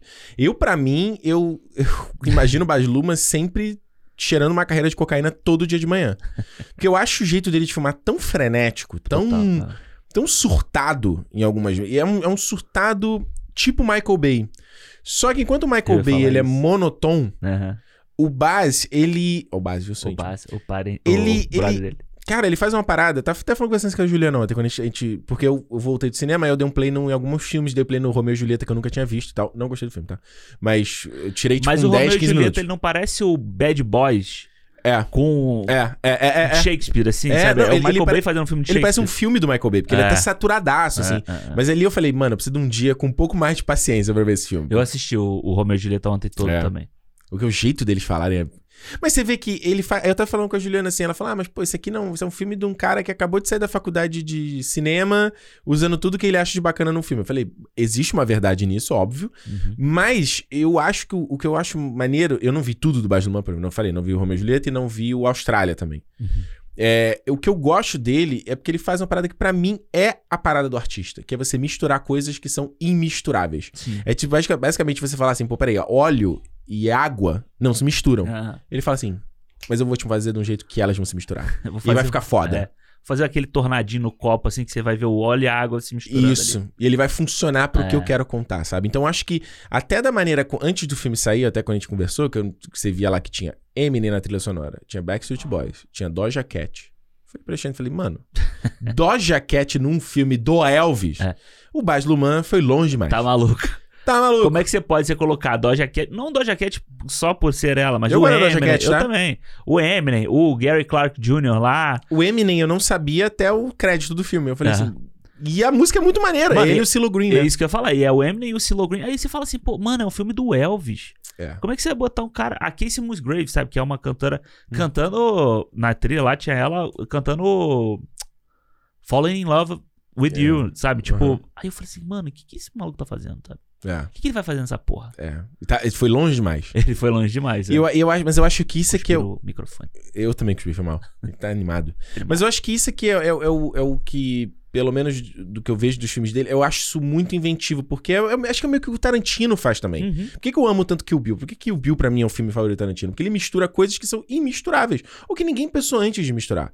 E Uhum. ele cria uma coisa nova. Eu acho que é quase uma alquimia da arte, sabe? Sim, sim, sim. Você pega uma coisa que não tá ali, mas o cara teve a visão daquela porra. É. E, é- e é engraçado porque nesse final de semana, enquanto eu estava na minha sessão de leitura, Olha aí. eu tava lendo sobre autor filmmaking, Uhum. que é tipo filmmaking, filme autoral. Autoral. Né? A gente, eu acho que a gente, a gente valoriza muito cinema autoral. Tipo, a gente, principalmente a gente aqui que faz podcast ou fala de YouTube, Uhum. a gente sempre, a gente sempre valoriza muito quem faz cinema autoral e a gente esculacha quem não faz o cinema autoral. Sim. E o que me chamou a atenção de pesquisar sobre isso foi eu vendo um vídeo com os irmãos russos, porque eles estão promovendo lá o Agente Oculto, né, da Netflix. oculta Isso. E os caras. Tinha uma pergunta que falava assim: vocês são. Se consideram é, autores, filmmakers, autores? Eles falaram: não. Tem um monte de gente na nossa equipe. Não é só a nossa voz que conta. Uhum. sabe? Eu achei muito interessante esse jeito seco dele responder. E eu fui procurar sobre. a- Eu sou muito fã, eu amo, porra, Darren Aronofsky é meu diretor favorito. Ele é um diretor autoral, que é o cara que ele tem uma visão sobre todos os aspectos da produção Da do filme. produção. Aham. Fincher é um cara autoral. Isso. Tarantino é um cara também, né? autoral. Certo? Spielberg também. Spielberg é um cara autoral. E o Baz Luhrmann é um cara autoral. Total. Porque ele tem visão sobre tudo. É, e eu acho, eu, o que eu acho muito foda dos filmes dele é que por mais que ele tenha a marca dele nos filmes, os filmes não são iguais. Uhum. Quando você Concordo. assiste o Vem Dançar Comigo, que eu nunca tinha visto, eu fui, eu fui assistir ontem, ele parece muito o que você tava falando, que a Juliana tava falando. Um filme de, do cara que acabou de aprender a fazer aquele negócio. Que antes disso, acho que ele fazia comercial também, Acho né? que é. Mesma história, Mano, né? ele faz os comerciais só de marca, tipo, absurda, assim, tipo Prada. É, só umas. uns Mas você vê que ele tem hoje, principalmente hoje em dia, que ele tá todo embotocado, ele parece até o aquele Valentino, sabe? Parece, parece. Não, ele tava lá em Cannes. Ele é meio fashionista, assim. Ele tava em Cannes com um colete, É. tipo uma- um cordãozão assim de ouro, de É. prata, sei lá, aquele cabelo platinado branco, né, assim, É, dele. assim. Tirando a- o aspecto do embotocado, que ele parece um boneco hoje em Tá. dia, mas eu acho que essa parte de estilo eu acho muito foda. É, maneiro. É. Pô, eu tava vendo. Nesse. Antes de começar o Elvis, tava passando lá um featurette do Top Gun. Uhum. Aí pa- apareceu o Christopher McQuire. Aham. E aí ele tem também um estilão, assim, com oclão. Mas ele tem mais cara de artista, né? Sim, aí a Renata virou e falou pra mim assim: quando você entrar no, no mundo do cinema, você vai ficar desse jeito assim. Já tá, olha o teu óculos, cara. É, e o outro que eu tenho, o outro óculos é mais ainda. mais né? ainda, óculos de Pois é, artista. eu falei assim, claro, pô, não, mas a- o artista tem que chegar no lugar também, não é só Claro. fazer. É, é, não é só a falácia, né? Não é só o. Não é só o. O cara, o cara já entrou na faculdade de cinema, ele já compra a roupinha, né? Exato, ele já tem o, o guarda-roupa da- dos Isso. eventos de cinema. Tipo, faz primeiro a parada, né, irmão? Exatamente. Carai. Mas é isso, quando você pega lá o, o Vem Dançar Comigo, você já tem uma marca dele ali, sabe? Umas coisas, tipo essa câmera que ele coloca às vezes muito grudado no rosto. Esse zoom, né? É, na cara da pessoa, né? Essa coisa, o jeito de filmar, sabe? Alguns planos mais longos que ele faz. Mesmo que ele seja um cara que, que ele picota muito o filme dele, sabe? Nossa, Tem uma doideira. edição frenética. Tem horas que ele consegue, a câmera dele consegue, tipo, andar pelo negócio, sabe? E aí você vê, ele faz isso no Mulan Rouge. Ele faz isso quando eles estão dançando lá dentro. Ah, quando ele tá cantando Your Song. E a câmera vem acompanhando eles dançando e tal. Ele consegue Uhum. fazer isso também. Ele sabe, ele, ele consegue ser o, o, Michael sentido da loucura, Ah, mas ele também consegue fumar um e ficar. é, pô. O, o Romeu e. Julieta. Mano, o Romeu e Julieta, o início dele é tanta coisa. É Mano, aquela perseguição é doideira. Aquilo ali é doideira. É, maluquice, Michael. Bay É Michael ali. Bay. E aí ele faz a cena do aquário. Uhum. que são eles dois se conhecendo e eles se vendo através do aquário. Então ele tem É. essa sensibilidade. E aí o Austrália, que você tava falando que você nunca viu, eu acho a Austrália muito chato. É, ele vai, inclusive, a Austrália vai ser relançado como uma série, né? Eles, É. eles remontaram o filme todo, porque o filme tem tipo três horas, uma coisa assim. Quase né? três horas. é. Então eles vai pra quatro horas agora e traz um monte de coisa que foi deletada e Ah, vai ser remontado como uma série. Só não, eu não tô ligado onde vai sair. Olha aí. Mas, maneiro. enfim. Então, eu acho a Austrália muito chato. Eu acho um filme chato, Uhum. mas ele tem muito estilo. Porque quando eles fizeram o Austrália, era pra ele ser uma espécie de O Vento Levou. Entendeu? Então você vê ele mimicando essa coisa do vento levou.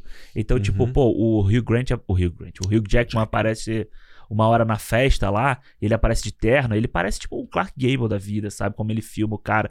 Então, tipo, porra, é um cara que conhece o que ele tá fazendo, ele sabe Sim. o que ele tá fazendo. Uhum. Entendeu? Então- Ele tem uma visão. É, Por mais. E aí é uma coisa que é interessante falar nisso, porque, por exemplo, quando a gente fala de, de cinema autoral, né? E Uhum. essa coisa que eu tô falando, a gente rejeitar o que não é autoral e tal. Tipo, você vê. E, e é uma parada que, por exemplo, o Zack Snyder, por exemplo, é um outro diretor autoral. uhum, Não é porque o cara é diretor autoral que necessariamente tudo que ele faz é bom. Ou que sempre ele acerta. uhum. Mas eu, eu, o que eu falo, eu sempre. Se eu vejo que o cara tem uma visão, mesmo que eu não goste, ganha um valor, né? Ganha valor. Foi por isso que eu comecei a apreciar, por exemplo, Michael Bay, que eu sempre achei uma merda. Aham. Falei, pô, se o cara tem. né, Ele não tá de sacanagem fazendo isso. Ele. ele, ele, ele Ele o acredita Michael Bay às vezes faz de sacanagem, tá? mas, mas geralmente, cara, ele acredita naquilo ali. É. Ele pensou naquilo ali. Então, tipo, no caso do, do Elvis, que você falou da guitarra, por exemplo, você vê que às vezes na música não me parece a música que foi feita na época. Não, É uma versão do filme, sim. Né? Então, eu não. Eu, eu, a percepção que eu tenho, tá? Eu tentei procurar isso na internet pra trazer a informação e não achei. Se tiver alguém que, que seja músico e tenha Uhum. visto o filme, É. por favor, avise. Mas quando ele canta o Suspicious Mind lá, no, lá em Las Vegas a primeira É uma vez. versão remix. Mano, eu tenho certeza que ela tem um tempo de bateria que é muito É. mais forte que Mas eu. se você ouvir na mais ve- rápido, na Se verdade. você não ouvir a versão, o álbum do, do, do Elvis, Do filme. tu É. ouviu? Aham. Ela é uma versão remix, ela, ela é mais. Ela é mais. Ela tem um compasso maior, mais rápido. É, ele, porque Uma ele batida vem, mais tipo, rápida. pra. Exatamente, pra ele dar um ritmo. mais marcado. É. É. E ele, vai, ele faz isso pela- pelo menos com aquelas três que eu te falei. E ele traz, outra coisa que eu ouvi, eu não ouvi o álbum inteiro, não tive tempo, mas Uhum. ele traz, até por exemplo, a questão do hip hop com o Elvis. Sim, ele as músicas se misturam, né? É, mas eu acho que é legal, porque, por exemplo, é, é, é você mostrar a influência do cara.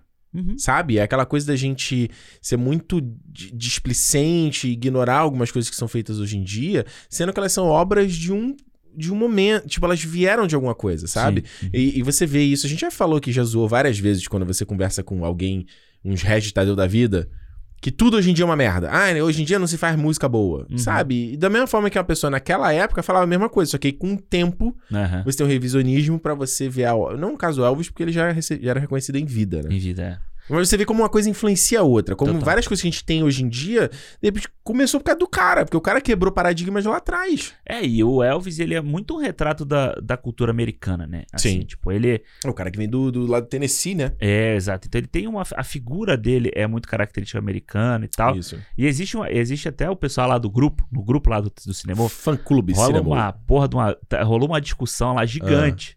Que teve gente que falando que, que existe um revisionismo sobre o Elvis hoje em dia, né? Uhum. De que o Elvis se apropriou de muita coisa da época, né? Da cultura da música negra e tal, Uhum. até de dança visual. E isso tá no filme, Sim, tá no entendeu? filme. De que ele se apropriou e por aquele. Você tinha todo um projeto, né? Lá do Hoover, da- do governo americano e tal, pra você, tipo.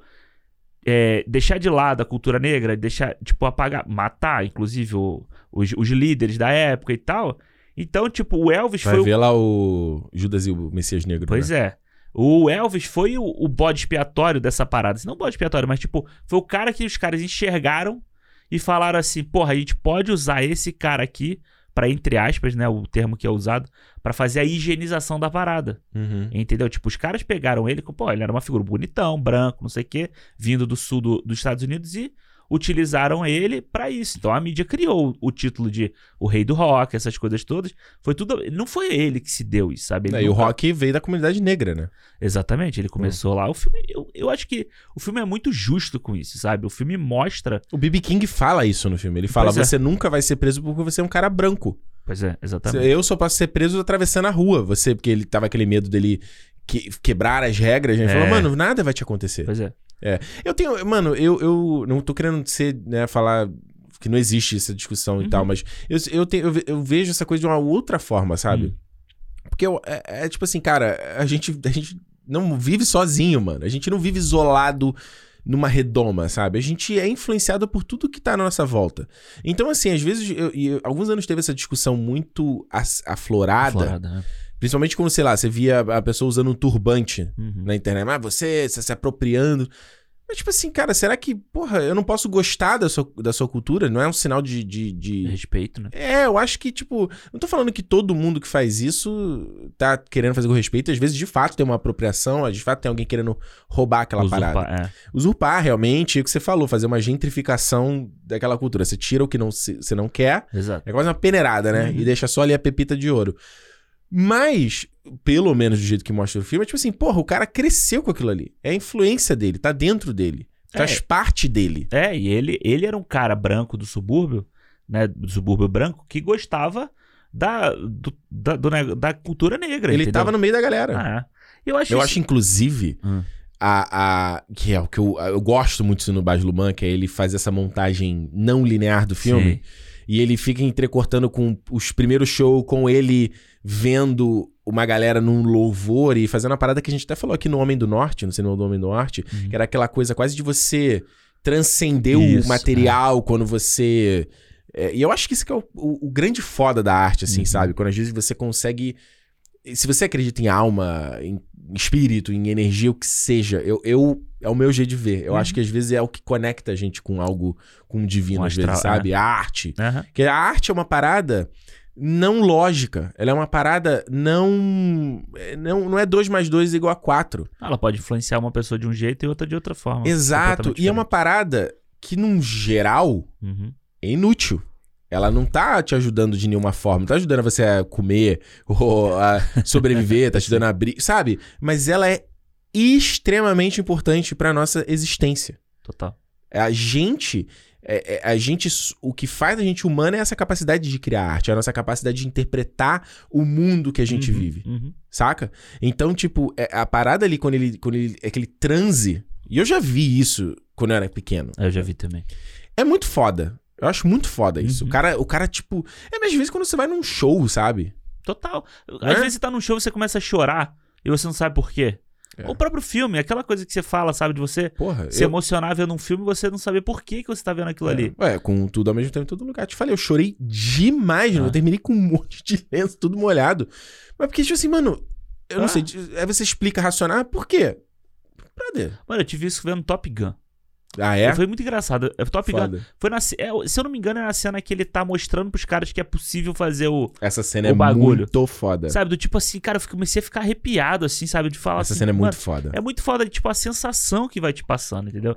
E eu acho isso no Elvis, nessa cena que você tá falando, muito foda, porque, tipo, é engraçado, é legal como ele coloca o olho dele no Uhum. buraquinho quando ele tá olhando, tipo, o puteiro ali, assim, sabe? Isso. E tem o, o Gary Clark Jr. ali tocando a guitarra e cantando. Eu não sabia que era ele. Era, ele é. Ah, legal. Essa cena é muito foda. E tocando a música, e ele vai vendo a sensualidade do pessoal. Uhum. E aí depois ele vai e ele transcende pelo, pelo gospel, sabe? Isso depois Uhum. vai juntar lá na frente quando ele fala sobre o que. Que tipo de música ele gosta? É. De cantar, o que, que ele quer cantar, entendeu? Tipo, o, o sensual, o, o wiggle, né? O rebolado dele e o, e o louvor, né? E o aleluia, essas coisas, estão Uhum. juntos dentro da persona dele. Isso? Sabe? Isso que eu acho muito foda. Porque tipo você, você tipo não é só uma coisa e você é a esponja. Tipo, quando você começar a escrever os teus filmes, É, você vai ser uma exatamente. esponja de tudo que você viveu. Exatamente. Sabe? E eu, eu tô falando isso porque eu já conversei, sem entrar em detalhe aqui, mas eu já conversei com um maluco, acho que ele era romeno, Aham. tava num trabalho, tava assim. E o cara fala, o cara tendo um comentário, e eu não, não teci, porque eu tava a trabalho, então eu não ia. Ele era cliente. É, isso. Ah, então eu não ia, né, fazer. Eu Aham. tava só ouvindo, fazendo vídeo de mercador e tal. Mas foi muito interessante pra ouvir a perspectiva dele. Uhum. Porque na- ele, ele era um cara, eu não lembro, acho que ele era romeno e morava nos Estados Unidos. Tá. Tipo, ele não não se mis- misturava com a cultura americana, ele não deixava os filhos assistir Disney, por exemplo. Ele não deixava a comida era comida típica e, ele falava: "Ah, não, porque se eu deixar, você se desvirtua, teu sangue vai embora". E isso é uma puta parada de supremacista branco, Aham, é o aham. mesmo argumento assim. É. Você não pode miscigenar porque fudeu. Só que caraca, mano, se você achar que você você que acha que é a raça pura, se você acha que você realmente é puro, puro de quê, brother? É. Se você for puxar atrás, trás, trás, trás, trás, você foi, você foi misturar de alguma em parada. algum lugar. é. Em algum lugar aconteceu essa parada, É, sabe? É igual, é supremacista branco no Brasil é uma parada Absurda. absurda que tem. É a parada, é a parada, mano, não tem nem palavra pra descrever. É. E, e, tipo, tem gente que fica com, com os medos, fala, né? Geralmente essa galera vem tudo do medo, né? Ah, não, Uhum. não quero medo que a minha linhagem vai desaparecer e vai ser sobrepujada.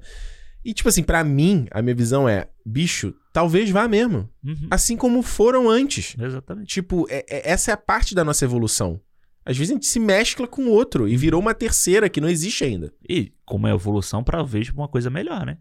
É Exato. por isso que a gente tá evoluindo. Não, total, total, sabe? Então, e, e eu acho que principalmente quando você tá falando em arte, então, por isso que eu acho que é, é, às vezes é pra gente que tem essa coisa de querer fazer arte, Aham, de- da gente ser, tentar ser quase uma antena e tentar se despir de, de preconceito, despir de, de, de, de, de pré-noções de coisas, pra que a gente consiga absorver essas paradas, Total, sabe? A ah. gente consiga ver coisa diferente vai fazer a gente. A gente pode nem gostar, Uhum. mas ele faz a gente pensar. Sim, eu acho que é a mesma coisa de música. Pra mim, hoje em dia, tipo, música, às vezes eu entro lá no Spotify, aí eu Uhum. vejo assim, discos de lançamento, sabe? Isso. Tipo assim.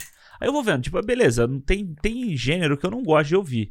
Mas aí eu pego lá rock, ou hip hop, rap, essas coisas que eu gosto de ouvir. Isso. Mano, gente que eu nem conheço, eu boto lá pra ouvir. Eu sabe? faço Tipo, isso também. E vou ouvindo, vou ouvindo, aí, porra, não gostei, passa pro próximo. Eu, eu- pouco eu vou você- pela capa, tá? Eu vejo a capa que eu é, acho mais se a capa bonita. é bonita. Daqui a pouco você vai achar alguém que você conhece, aí você Sim. vai, vai, vai ver a influência daquele negócio. Você procura um vídeo do- da pessoa falando um texto sobre aquele. Ué, aquela marralha que eu te falei, foi, eu descobri assim. Foi Pois tipo é. dando um play, o tal do, do da Now também. eu peguei acho que isso play. acontece com a música, isso acontece com filme. A gente fala tanto de filme aqui, sabe? Eu, eu acho que a gente fica tão preso a esses grandes estúdios, essas coisas todas, Uhum. tipo no cinema. Isso. Hoje em dia, fora do cinema, no streaming, ou por outros meios que você queira usar, você consegue ter acesso a isso. Você consegue ter acesso ao X que a gente falou. Isso. Você consegue ter acesso aos filmes da A24, essas coisas, que você pode experimentar coisas novas. É por isso que eu acho importante a gente ver filmes em outras línguas que não sejam só o inglês. Vai buscar o cinema, tipo, europeu, vai buscar o cinema asiático, que é bom pra caralho, entendeu? Uhum. Tipo, e você vai trazendo influência e você vai assistir um filme, tipo, sei lá, tipo Romeu e Julieta, ou sei lá, um filme desse do Baz Luhrmann, Uhum. você vai fazer, pô, mano, eu já vi um filme que o cara pode ter se inspirado nisso aqui.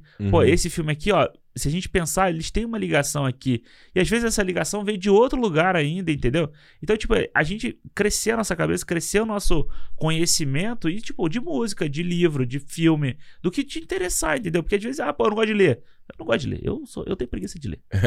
Olha aí, o cara quer virar Pois é. roteirista e preguiça de ler. Mas, eu- mas é uma coisa que eu tenho que me forçar a fazer. É. Entendeu? E a mesma coisa com filme. tipo um músculo, música. né? É, exato. Tem uma hora que vira natural, né? Né? É, eu acho que é isso mesmo. E eu, eu, eu- no caso do Bai, eu gosto muito do estilo dele, da- da- dessa coisa que eu acho fascinante de dele, ele, a montagem dele ser frenética. E quase, raramente ele repete um setup de câmera. Uhum. Parece que ele tem, sei lá, dezenas de setup de câmeras diferentes numa cena. Deve ser muita loucura fazer um filme com esse cara. Mano, eu sempre, eu até botei ontem pra ver a cena da festa no Grant Gatsby, que Aham. toca lá a música da Fergie. Puta caralho, mano, é um milhão de ângulos de câmera diferentes que ele usa naquela. E às vezes ele usa um take só de um segundo. e Aham, nunca mais aham, aparece aquele, aquele ângulo de câmera de novo. Eu tava vendo o Mulan Rouge, eu vi até, tipo, metade do Mulan Rouge, assim. Isso. Caralho, a cena do Cancan, que É ela, dura, ela dura um tempasso no filme. É porque ela, porque ela, na verdade, não é uma cena, é uma cena É, quebrada em vários Exatamente. momentos. né? E aí, daqui a pouco, tipo, você tá. Aí ele filma. Ele vem aqui no Duque. Aí daqui a pouco ele corta aí. pá, pá, pá, pá, pá, pá, pá. E aí ele vai não sei o quê. Aí, tipo, ele corta pra aquela cena que tá a Nicole Kidman e o, O o Toulouse, Ziggler. Zidler, é, Toulouse é o É, John o- Leguizamo. Isso, que aí eles abaixam assim pra ela trocar de roupa. Uhum. E aí ele faz uma câmera nele e uma câmera nela, assim, tipo, Isso. pertinho, sabe? E volta. E aí de outra É, forma. como, como se a câmera fosse os olhos da pessoa, né? Pois é, eu falei, caralho, mano, que, É É fudido. muito doido, assim, sabe? E É. Aí você fica imaginando, coitado do, do montador do filme, da, da galera que monta o filme, né? E eu acho engraçado no caso do Mulan Rouge especificamente, a coisa dele usar as coisas aceleradinhas, ele faz- Aham, e os sons de cartoon, né? Sim. Aí você fala, mano, qu- quando a pessoa pensaria isso? Peraí, gente, vamos juntar uns sons de cartoon, tipo Hum. Looney Tunes, nesse musical aqui. Sabe, é, um- é uma mistura bizarra. Hum. Da mesma forma, aí, num, num aspecto mais óbvio da gente perceber, tipo, de trazer lá o, o- o- a Cristina Aguilera. Aí do nada mete um Nirvana. É, o Bowie. É foda, mano. É, eu acho o Mulan Rouge muito foda e eu acho que o Mulan Rouge teve um, uma galera que gostou tanto porque ele traz esse monte de elemento de cultura pop que tá todo mundo acostumado com em outros meios. E quando você tá vendo o filme ali, ele vai entrando na sua cabeça e vai ficando. Pô, você tá vendo o filme ali, daqui a pouco começa a tocar o, o Nirvana, que nem você falou. Você fala, caralho, eu conheço essa música. Exato. E quando ele toca o Roxanne, The Police, numa versão tango, Tango, é. do caralho, mano. Muito foda, muito foda. Do caralho. É essa, é, é, é fascinante isso. Aí Essa- bota o John Leguizamo aparecendo de cabeça pra baixo aqui no canto da tela. Mano, essa sequência no elefante é Do elefante loucura. é muito foda. É loucura, sabe? Foi uma cena que ontem eu tava assistindo e me deu esse negócio de você ficar emocionado vendo.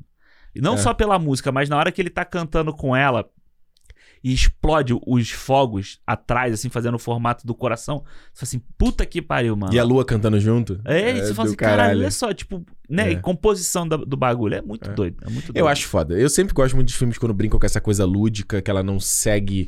Que ela parece uma viagem, ela parece uma viagem alucinógena, às É. vezes, sabe? E eu acho que no- o interessante do- no caso aqui do filme do Elvis é. Eu fiquei surpreso de como o Baz Luhrmann ele consegue. que Você falou, ele consegue se segurar em muitos momentos. Uhum. Eu acho que tem uma um grande parte que ele. Acho que é, é ali mais pro final do segundo ato pro começo do terceiro, que ele dá uma segurada bonita. É, do meio pro final ele vira uma. Ele vira quase uma biografia dessa vi- clássica, assim. Ele né? vira um classudo ali É. e eu acho que é muito inteligente pensar assim, cara, olha a duração do filme, já são duas horas e blau. Porra, se eu continuar, que é igual o Michael Bay, o Michael Bay, foda-se, Foda-se. foda-se, vai continuar, tem que, por isso que a gente fica exausto saindo do É. filme dele.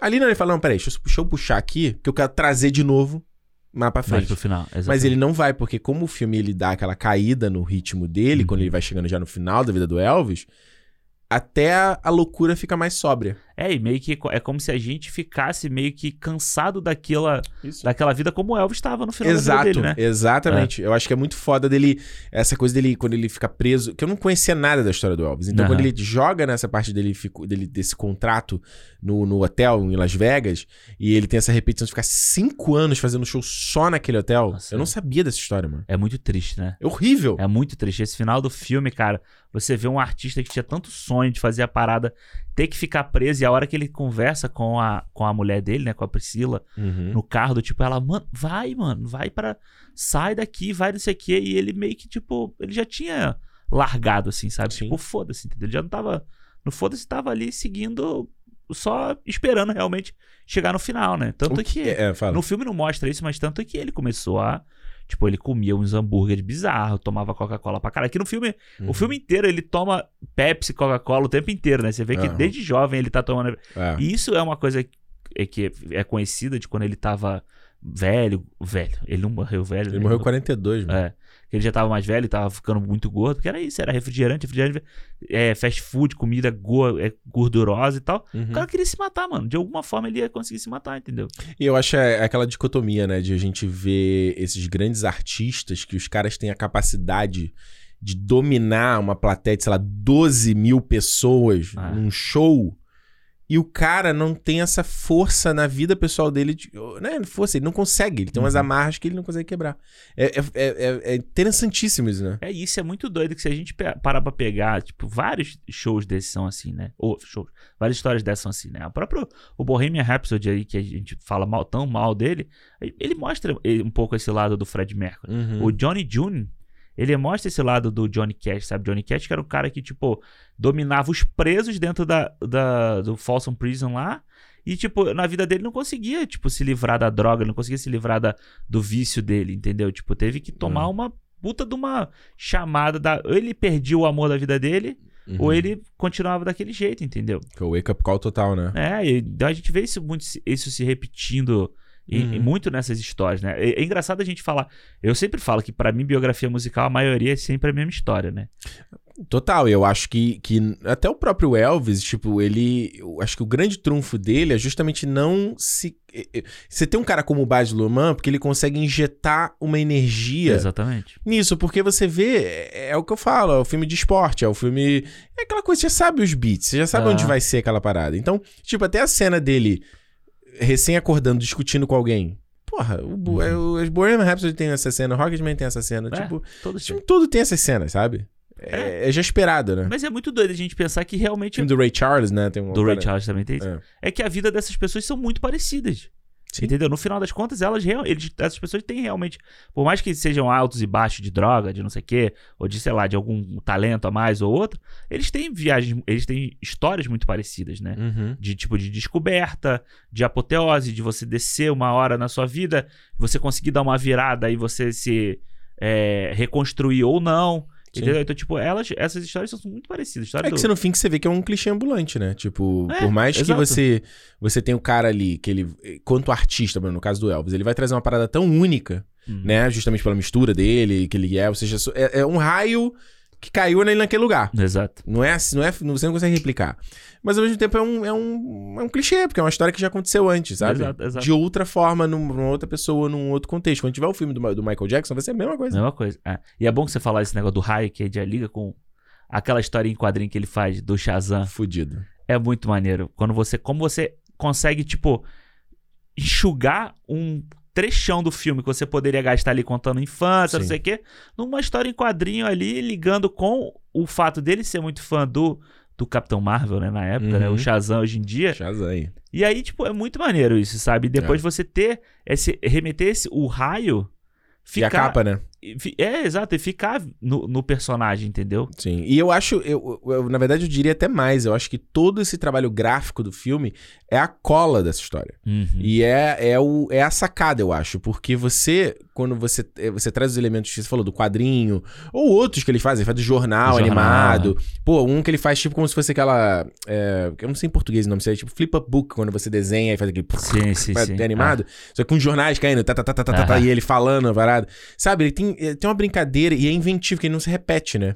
É, tem a montagem do depois, quando ele volta da guerra, que ele tá indo pra Hollywood. Isso. E ele faz apresentando como se fosse um negócio de filme, assim. Isso, e ele faz a parada muito do split, split screen, né? A tela dividida em vários bloquinhos, assim. Eu acho que essa parte gráfica, a parte dos, dos textos, como se fosse cartão postal pra você mostrar um, uma, uma- um local, ou um Aham, ano. aham.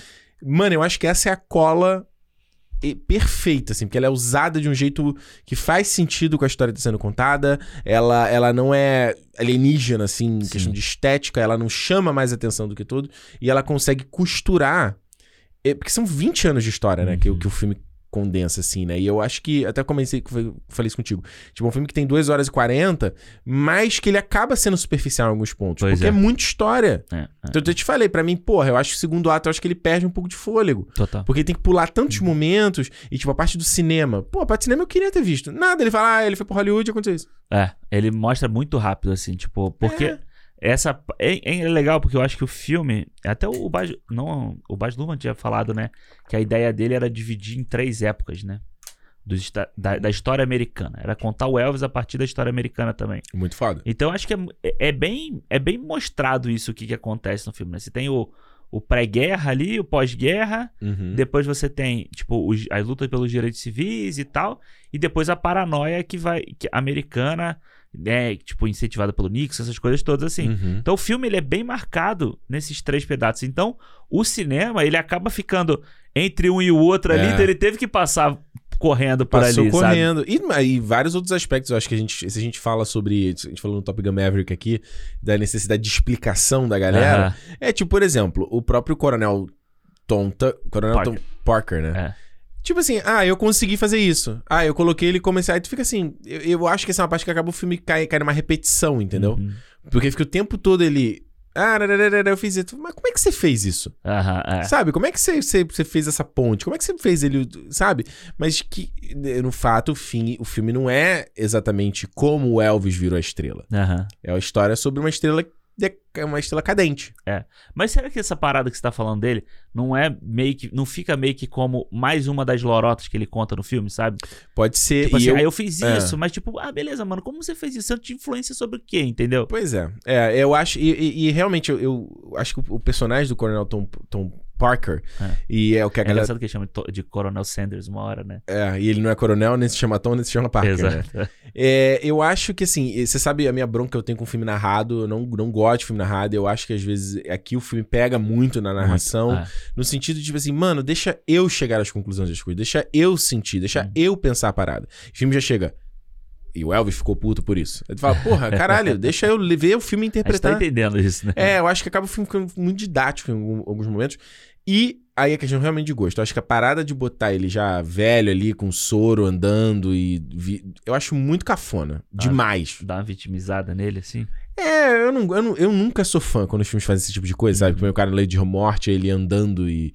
Eu tô tentando lembrar que outro filme que fez isso recentemente, mas eu, enfim, não consigo lembrar.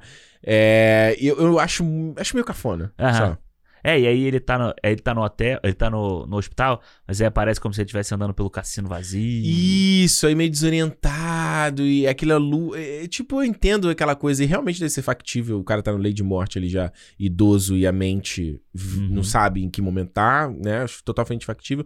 Mas do quanto. Eu acho, eu acho que é um, um cafona que não é legal, assim. não que ele não, precisava ter, né? que ele não traz nada de novo, sabe? Embora eu vou falar, eu vi que a galera tava caindo de pau em relação ao Tom Hanks. Eu acho a escalação do Tom Hanks excelente no filme. Eu gostei pra caralho também. Porque a maquiagem eu achei incrível. Não, é, mano, tem umas Incrível. horas que dá um close na cara dele e Incrível. ele tá falando que você não vê aquela, aquele borrachudo, sabe? Que Uhum. tinha professor Aloprado. É, a boca Você- realmente mexe. É, que você via que, tipo, a bochecha ficava sempre assim, Aham. com a marca aqui assim, né? Pra ser mais fácil. Não, mano, e ela vem aqui pra baixo no pescoço. Os braços, tem uma hora que ele, quando ele tá no hospital, ele. É. Tu vê tudo. E, e, cara, o trabalho de peruca.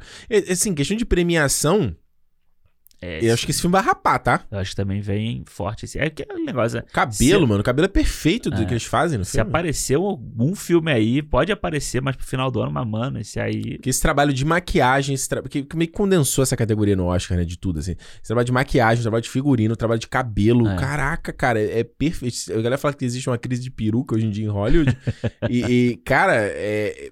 Porra, perfeito, assim. Não, é muito foda, é muito foda. Até o, o, o próprio Elvis, como o rosto dele vai mudando ao longo dos anos, Mano. é bem feito, sabe? Porque você vê que eles fazem uns enxertos no rosto do Austin Butler, né? Exato. Eles... Aqui, assim, a bochecha. É, é, acho que na, na metade do filme, então, você vê que ele parece até com um- uma harmonização facial, assim, né? Ele é Exatamente. meio parece que- quadrado. é, é. E o visual dele no final, gordo, Mano, você sabe que eu fiquei meio na dúvida se era ele ou se não era, sabe? Tipo, fiquei assim, mas peraí, é ele mesmo? Eu não vi Uhum. ninguém falando, sabe, sobre o cara ter usado. Doideira. E aí ele corta com a versão ver- É. real e, você- e, e é foda, porque o, o- todo aspecto estético do filme, como ele é filmado, como a câmera é manipulada, Uhum. como. Eu, eu não sei exatamente que câmeras e que lentes que eles usaram aqui, usaram aqui, mas ele brinca muito com a coisa do boca. Principalmente quando as luzes da cidade, né? ele Aham, cria aquele aham. efeito anamórfico, né? Daquele, tipo, como se fosse uma pílulazinha. assim. Isso. Muito foda. É, essa parte do, do, do, eh, Gary Clark Jr. tocando também, ele chega perto e tem um. Ele sempre tem, tem uma luz, uma luz vindo de trás, assim, que é Marcando, meio. assim, é, é. Sem marcando e tal. E aí, e eu, eu gosto como eles conseguem replicar o look da época. Porque me tira muito em filme. Uhum. Quando você vai contar uma parada que é nos anos 70, nos anos 60, e é, tipo, mano, perfeita a imagem. Aham, é. Porque as- a- não existe essa memória. Essa memória não existe. A única memória que a gente tem disso é do, do que foi filmado na época, Exatamente. de foto que foi tirado na época. Sabe? Exatamente. Então, acho que quando você coloca uma parada muito perfeita, ela me tira essa, Tira. Dessa, dessa imersão Porque naquela ela tem época. que ter a imperfeição pra te remeter direto àquilo, né? Exa- Mas é, porque no nosso consciente coletivo, Uhum.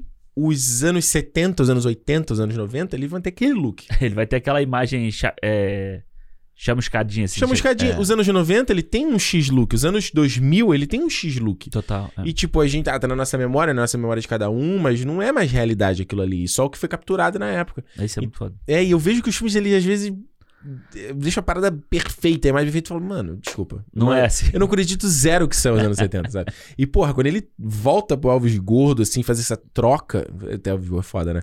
Mas faz essa troca pro Aham. Elvis de verdade. É a imagem é igual, mano. As igual, cores é. são iguais. É foda, assim, sabe? Parece que ele botou uma- um em cima do outro pra, dar uma, pra pintar igualzinho, né? Porra, mano, que cuidado com a parada, cara. É, Você só consegue perceber, tipo, que mudou porque a imagem muda também, né? Ela, Exato. tipo, a- ela volta a ser letterbox, assim, né? Ela volta É. a ser pequenininha. Mas eu acho um baita toque, porque é, Não, claro. é, é o momento que eu já tava triste pela história do filme e.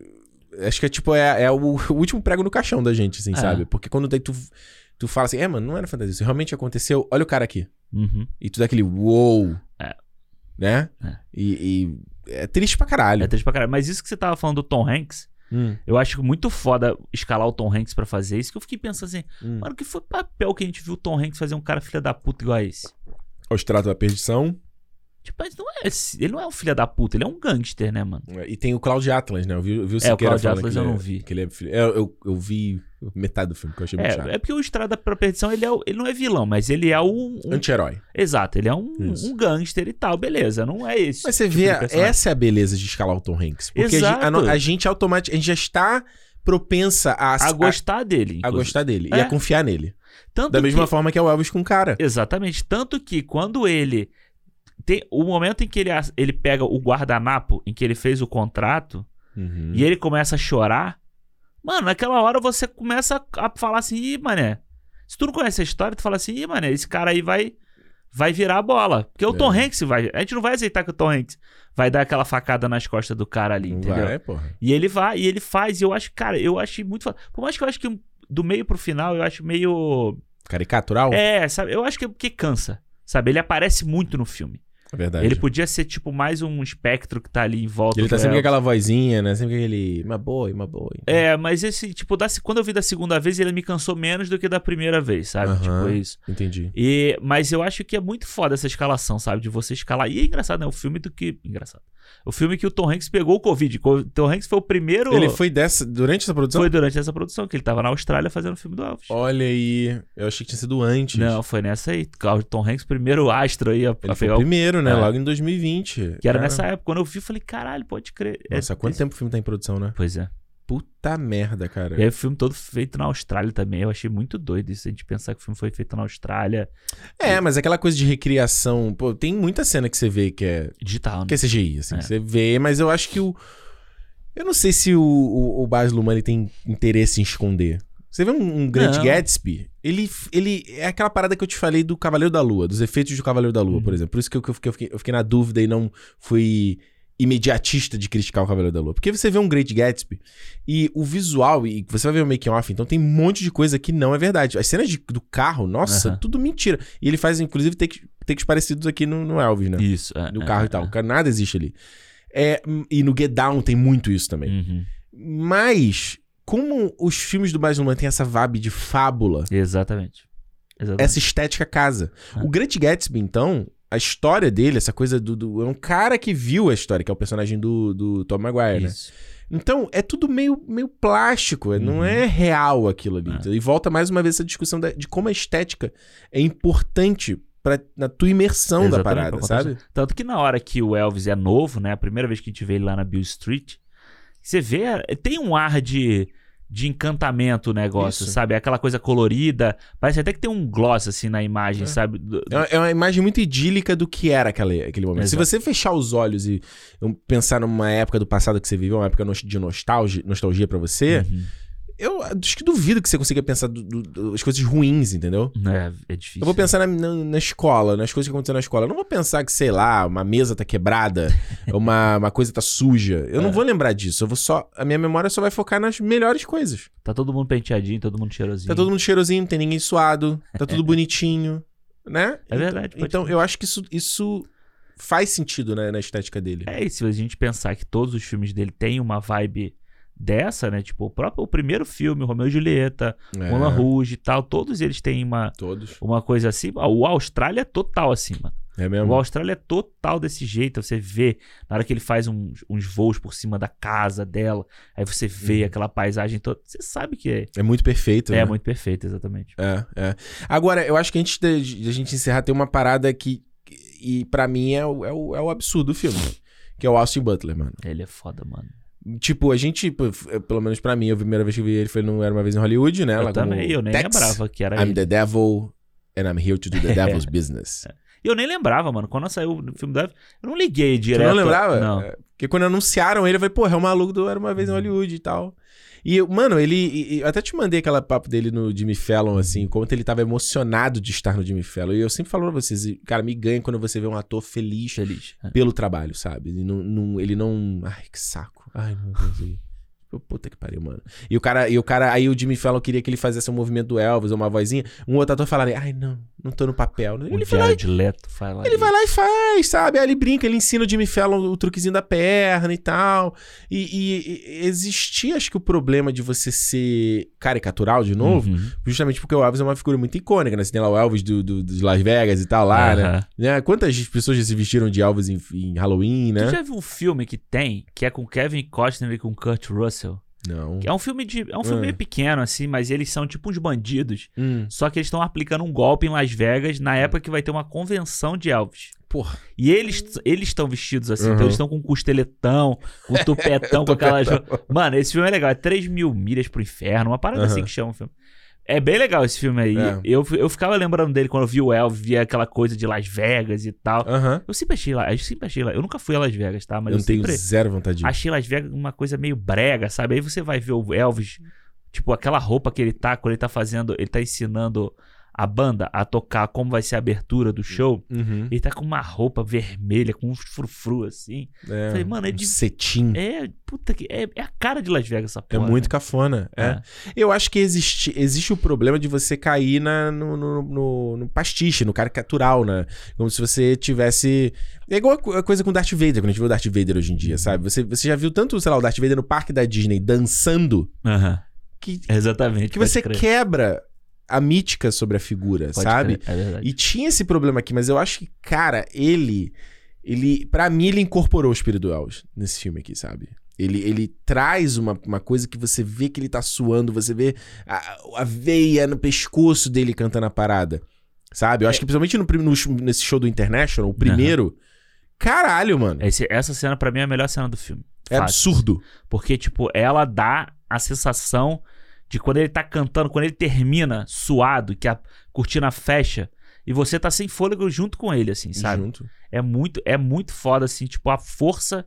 Eu sempre, eu falei pra Renato quando eu assisti o filme pela primeira vez, eu falei assim, cara, esse maluco, ele, ele realmente parece um ator fazendo aquele papel, sabe? Como se ele tivesse e como você falou, incorporado, brilhando, fazendo aquele papel. Ele não parece um ator imitando uma pessoa. Não. Ele não parece que ele tá imitando o Elvis, sabe? Ele não parece que ele tá, tipo assim, ah, eu vou fazer aqui, isso aqui, isso aqui, sabe? Tipo assim, ele parece que estuda, estuda, estuda e você atua com aqueles tiques. Você atua Sim. co- A daquele voz, modo, né? A musculatura da, da garganta ali pra, pra fazer aquela voz e, e o fato de, de você. Aquela coisa de eles misturarem. Uma hora é a voz do cara, outra hora é a voz do Elvis, e Isso. eles misturam na edição. E ouvindo o álbum do filme, você consegue. Você consegue identificar qual é a voz dele. É, Porque por mais que seja parecido, não é a mesma não voz. é igual. é. Não é igual, o que a gente. Que acho que é o problema do, do Bohemian Rhapsody. que Parece que é um, uma playlist do Spotify tocando. Exato, é um playbackão, assim, que você... Isso. É a mesma música que Você, você, não ouve. modula a música, você não muda a música em nada. É a música exatamente, né? O mesmo arquivo. Vou pôr o MP3 ali. Pô, eu tava vendo, lendo um negócio falando sobre o trabalho do- da mixagem de som do filme, o Uhum. trabalho que eles tiveram de incorporar, quando é o Elvis que tá cantando, né, tipo, é o Suspicious Mind lá, ele que tá, é a voz do Elvis, né, tipo, é a Uhum. versão do Elvis cantando, Isso. mas eles conseguem incorporar a respiração do Austin, porque no set o Austin Butler canta, Isso. então eles incorporam a respiração, o ofegado, Uhum. o não sei o que, tipo, junto com a música, sabe? Eles mixam a voz com a atuação, a música Fudido. com a atuação. Fudido. Então isso é que dá a sensação. O Johnny June faz isso também. Então isso é que dá a sensação de que o ator tá realmente cantando, mano. Do caralho. Por mais que você saiba que é playback, quando você tá vendo ele cantar ali, você fala, mano, é esse cara que tá fazendo isso. Isso, ele tá ali, não é a música tocando no fundo. né? Exato. E, É. o- e que é, o- pra mim é o grande problema do Bohemian Rhapsody, que é, por mais que a cena final seja linda, não sei o que e tal, você Uhum. vê o Rami Malek mexendo a boca só, mano. É, eu, não, eu sabe que eu não sou tão crítico do Rami Malek Sim. assim. Eu gosto do que ele faz no Bohemian Rhapsody. Eu acho que ele, ele, ele faz o melhor que ele pôde. Eu, eu, eu Uhum. acho naquele filme ali, entendeu? Mas obviamente quando você compara com o que veio depois, É. aí ele fica numa desvantagem do caralho. O próprio Taron Egerton no, no Rocketman, que eu acho muito bom Eu também. bom.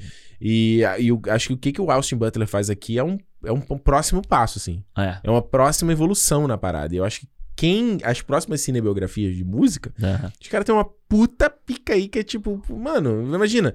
e principalmente esse filme da Madonna, que a própria Madonna tava envolvida Aham. pra escolher a. Julia Garner, né? Escolheu já? Foi, é, acho que é a Julia Garner. Ela tava envolvida, então a mina teria que cantar, teria que, tipo, cara, teria que ser uma nova Madonna. Cara, é um trabalho hercúleo, assim. Isso, imagina o da Whitney Houston que já tá pronto. Que vai lançar já daqui a pouco. É. Os caras devem estar assim, meu Deus, que. É, não sei se esse filme vai ser bom nesse É, também não sei. Eu não vi nem, nem sei se tem trailer, nada disso desse filme. É, é, é. Mas do tipo assim, imagina, tipo, você fala assim, caralho, fudeu, né? É, é que às vezes o cara vai igual no filme do David Bowie, que saiu que não tinha direito às músicas Aham, dele, ou é. o da Nina Simone, Casou e Saldana, também, que é um filme que ela merda, quer é. enterrar esse filme hoje em dia. É, porque às vezes fica. é, é, é, às vezes vai, às vezes não vai, né? Tipo igual o Jamie Foxx com o Ray Charles. Que é aquela coisa também. O cara incorporou, tanto que ele ganhou o Oscar e tudo É mais. icônico. É icônico. Ah, e aí você vai na coisa do brasileiro mesmo. Daniel de Oliveira como Cazuza também. Eu lembro na época como foi um. é, foi impactante. Ou a Impactante. própria Andréa Horta como a, a Elis Isso. também, né? Ó, tem o Val Kilmer fazendo de Morrison. Verdade, no filme no do The filme Doors, né? Oliver Stone lá também. Exato. É bem isso. Tem uma porrada, tem o. Pô, tem o. Ué, tem o Gary Oldman como Sid Vicious. É isso que eu ia falar agora. Tem ele É. fazendo o Sid Vicious. Tem, pô, tem um monte, mano. Tem a gente pegar. O próprio. O próprio Rockin' Phoenix fazendo o Johnny Cash. Ele não parece o Johnny Cash, mas quando ele tá atuando. Mano, o show dele, do Folsom Prison lá. Hum. Quando ele tá fazendo. É do caralho, entendeu? Quando ele faz a atuação ali. É mesmo? É do caralho, pô. Ele fazendo. É. E ele não parece fisicamente o Johnny Cash. Você olha pro, John, pro Rockin' Phoenix, sabe? É um cara com uma peruca Sim. pra fazer o Johnny Cash, entendeu? Sim, sim, sim. Mas ele te convence que é aquele cara. é. Até porque no fim do dia não é. É uma versão seri, né? Uma versão ficcionada da história que realmente aconteceu. A não ser que você seja o filho do, do cantor, que nem é o filho do Ice Cube fazendo o Ice Cube no Straight Outta Compton. Aí é foda. É foda pra caralho. É, É. é. Eu vi algumas pessoas criticando esse filme pelo, pela parada do Chapa Branquista. Tu sentiu isso nesse filme? É, mano, eu acho que assim, tipo, eu acho que a parte podre do Elvis, vamos dizer assim, da personalidade do Elvis, eu acho que fica. Ele Meio- tinha um lado, pô, eu não conheço. É, tipo, as pessoas falam que ele tinha um uma parte racista, essas coisas assim, tipo, O que não faria o menor sentido dado, né? ah, o que o filme mostra, né? Exato, exatamente. Mas eu acho que eu não acho o filme chapa branca, não, sabe? Eu acho que o filme ele tem um- uma, uma, um- uma ideia bem clara. Ele tá sendo contado a partir da ideia, da- da- dos olhos do, do Tom Parker. Tanto que no final, é, eu achei isso muito foda. Ele joga a culpa pra gente, mano.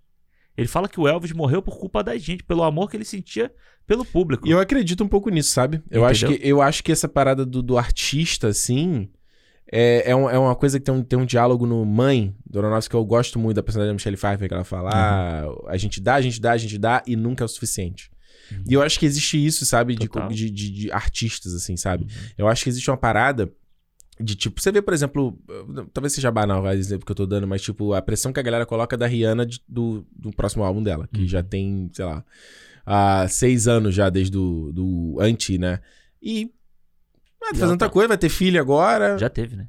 teve? Já, já. Então, o próprio George Martin com, Ah. com o, o sexto livro do Game of Thrones. Cara, e quando eu vejo você fala, cara, sai a gente vê, cara? É, mano, deixa, Deixa o cara Cara, fazer, é, sabe? Eu acho que existe, é, né? É, é foda, sabe? E eu acho que ex- existe aquela coisa também do cara. Sem querer ser simplista, né? Simplório né? na análise, mas é tipo assim, o cara precisar daquilo também, entendeu? Onde ele tá realmente vivo. Né? Eu acho que principalmente nesse final, Uhum.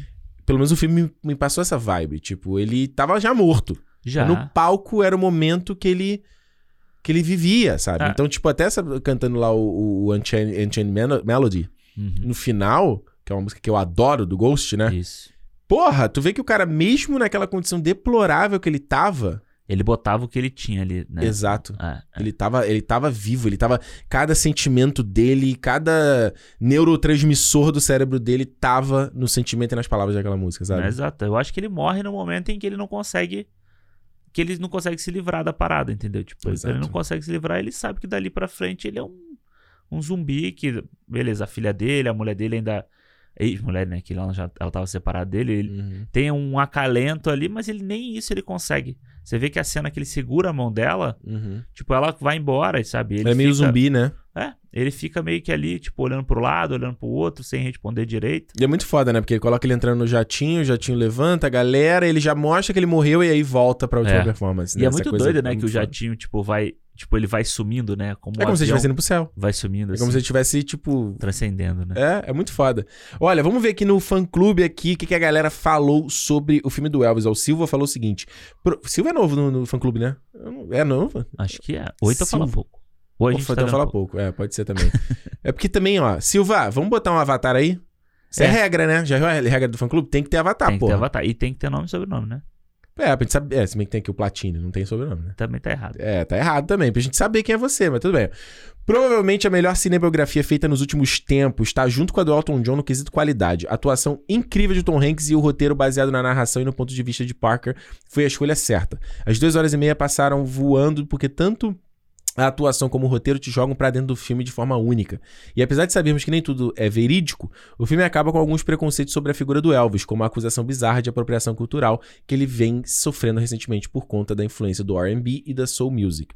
Uma vez imerso neste mundo como mostra o filme, não há apropriação cultural, mas sim colaboração.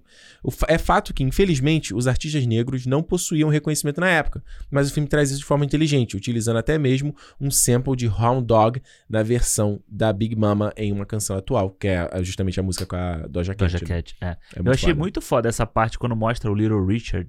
Uhum. Caralho, lá. muito foda. É muito foda. Muito eu, foda. eu adoro o Little Richard. Eu tenho um vinil lá do Little Richard em casa que tem Já tipo, ouvi. 10 músicas É. ao vivo dele. É muito maneiro.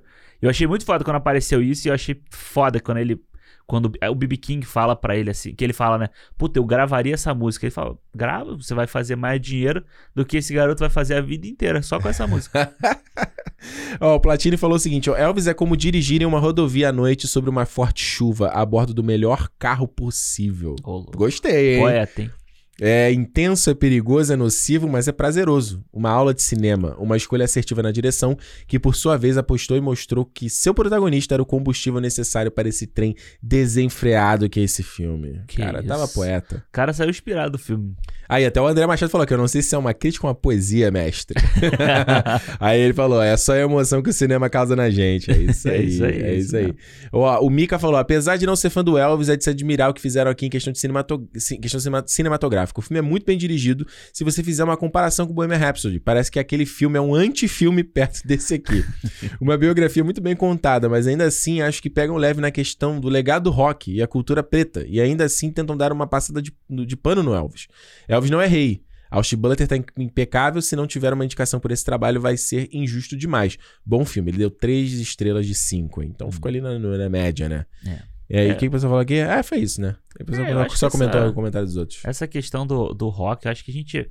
É engraçado, né? A gente vê isso aqui no Elvis, a gente vê lá no, no De Volta pro Futuro. Aham. O primo do, primo do Chuck Berry falando com ele assim, ai, Chuck, olha isso aqui, não sei o que, entendeu? Tipo, É. a influência tá ali, mano. A gente sabe. A- hoje a gente tem a noção da onde essas coisas vieram, sabe? Sim.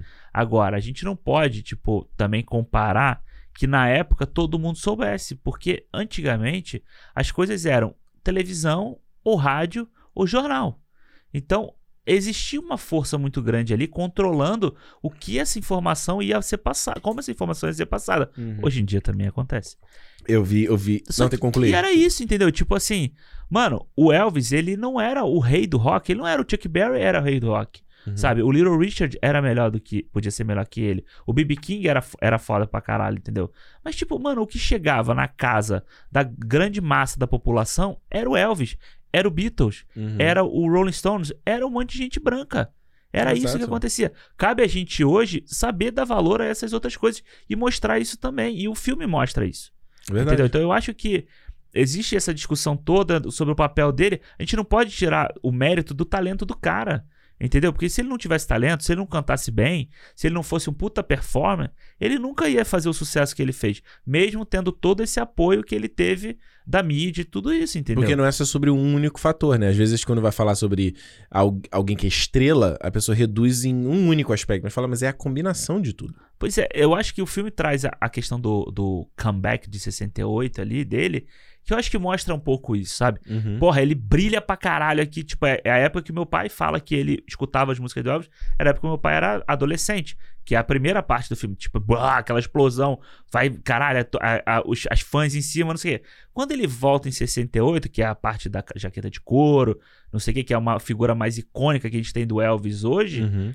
É a parte que você mostra assim, mano, olha só, esse cara tava ali, fez sucesso pra caralho, agora ele volta e ele continua tendo esse sucesso. E aí ele vai pra Las Vegas Porque é depois, de, dele, é inato. depois de não sei quantos anos e ele controla o palco daquela forma, entendeu? Então, Exato. tipo, isso é o talento da pessoa. É, não tem como ensinar. É como você fala assim, como é que você ensina carisma pra alguém? É, porra, como é que você ensinou. O que, que é carisma? Quem ensinou o, o Mick Jagger a ser o performer que ele é, entendeu? Não tem como. É uma mistura. E isso que você falou da- do revisionismo é interessante. Eu, tava- eu, eu fui ver o especial novo do Bill Burr na Netflix, que é o Live at the Red Rocks.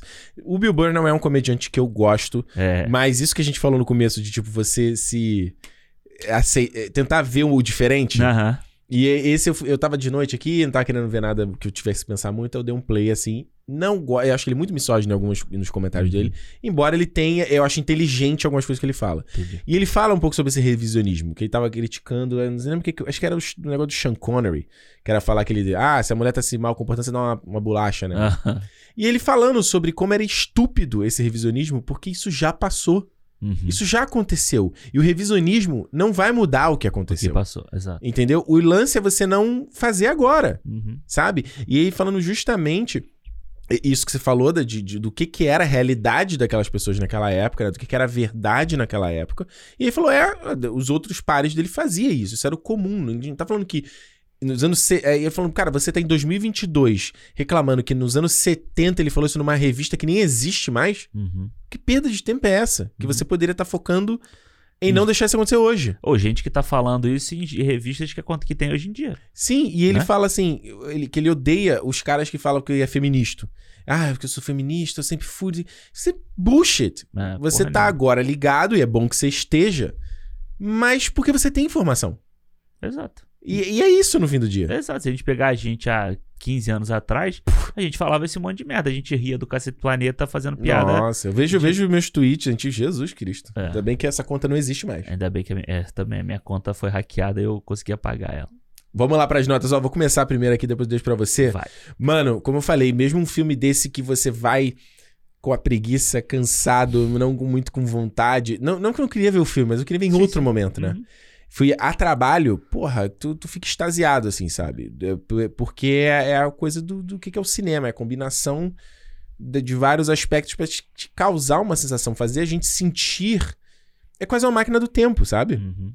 Porque isso nunca vai acontecer de novo. Nunca mais. Pessoas que viram Elvis, daqui a pouco não vão estar aqui. Então a gente tem registro, né? O que tá gravado e tal, mas como você faz, né? Você, você sentir que você tá ali. Eu acho que é quando o cinema vira parte de diversão no melhor sentido, sabe? Exatamente. De criar essa janela ou pra uma outra realidade ou pra um outro tempo, sabe? E eu me senti em outro tempo, sabe? Vendo Uhum. aquilo ali, eu não, eu não vi o Austin Butler atuando. Pra mim era o Elvis ali. Uhum, uhum. Saca? Pra mim aquilo ali tava realmente acontecendo de verdade. E isso não é fácil de fazer. E eu acho que um cara, eu acho que eu, eu amei o que o Baz Luhrmann fez, as boas ideias de mistura de coisas que não se misturam e, e de saber a hora de também sair de cena, saber da hora de deixar o filme rolar, sabe? Aham. E isso mostra uma maturidade. Eu acho isso muito interessante. Falar assim, não, você não precisa maturar. É quase uma mãe deixando o filho sair de casa, sabe? Eu preciso que ele vá embora pra ele crescer, sabe? Eu acho que isso faz o filme ser, ser o que ele é. Uhum. Ser tão grande como ele é, Uhum. sabe? Eu volto a dizer, eu acho que o, o desafio gigante de condensar 20 anos em 2 horas e 40 pesa e você vê que há uma superficialidade em alguns momentos e, e muitas coisas que você queria ver. Mano, depois você vai na Wikipedia e você vai olhar, cara. É. Porque não, não, não vai rolar do filme tocar nesse ponto inteiro. Mas eu digo com toda certeza, assim, pra mim, é, vamos ver qual vai ser o resto do ano, mas o que, que vai sair ainda? Um Avatar, talvez. Uhum. Talvez, sabe? Mas esse é um filme que eu acho que ele vai rapar tudo no Oscar. É. Sabe? Vai rapar tudo. De atuação, atuação, atuação coadjuvante pro Tom Hanks, de maquiagem, de efeitos visuais, de Design de produção. me- tudo, design de né? produção, melhor, melhor diretor, Figurino, melhor ator. Tudo isso o filme tem. Porra, melhor mixagem, Uhum. melhor música da música tema lá da Doja Cat. Porra, é uma música boa pra Uma caralho. música boa pra caralho. Saca? Não sei ela- se eles vão indicar essa música. E ele funciona muito bem no filme, né? É, e é bem, é bem sutil o jeito que É, eles colocam é, a é, música, é. assim. Eu tava com medo disso, assim. E tu viu o clipe? O clipe é maneiro pra caralho também. Não vi o clipe O clipe é É, maneiro. vou ver. O clipe é maneiro. Então, a gente tem que só ver se eles vão indicar essa ou não e tal, Uhum. entendeu? Mas enfim, cara, Elvis aí, 4,5, mano. Tô doido pra rever. Boa, boa, boa. Doido pra rever.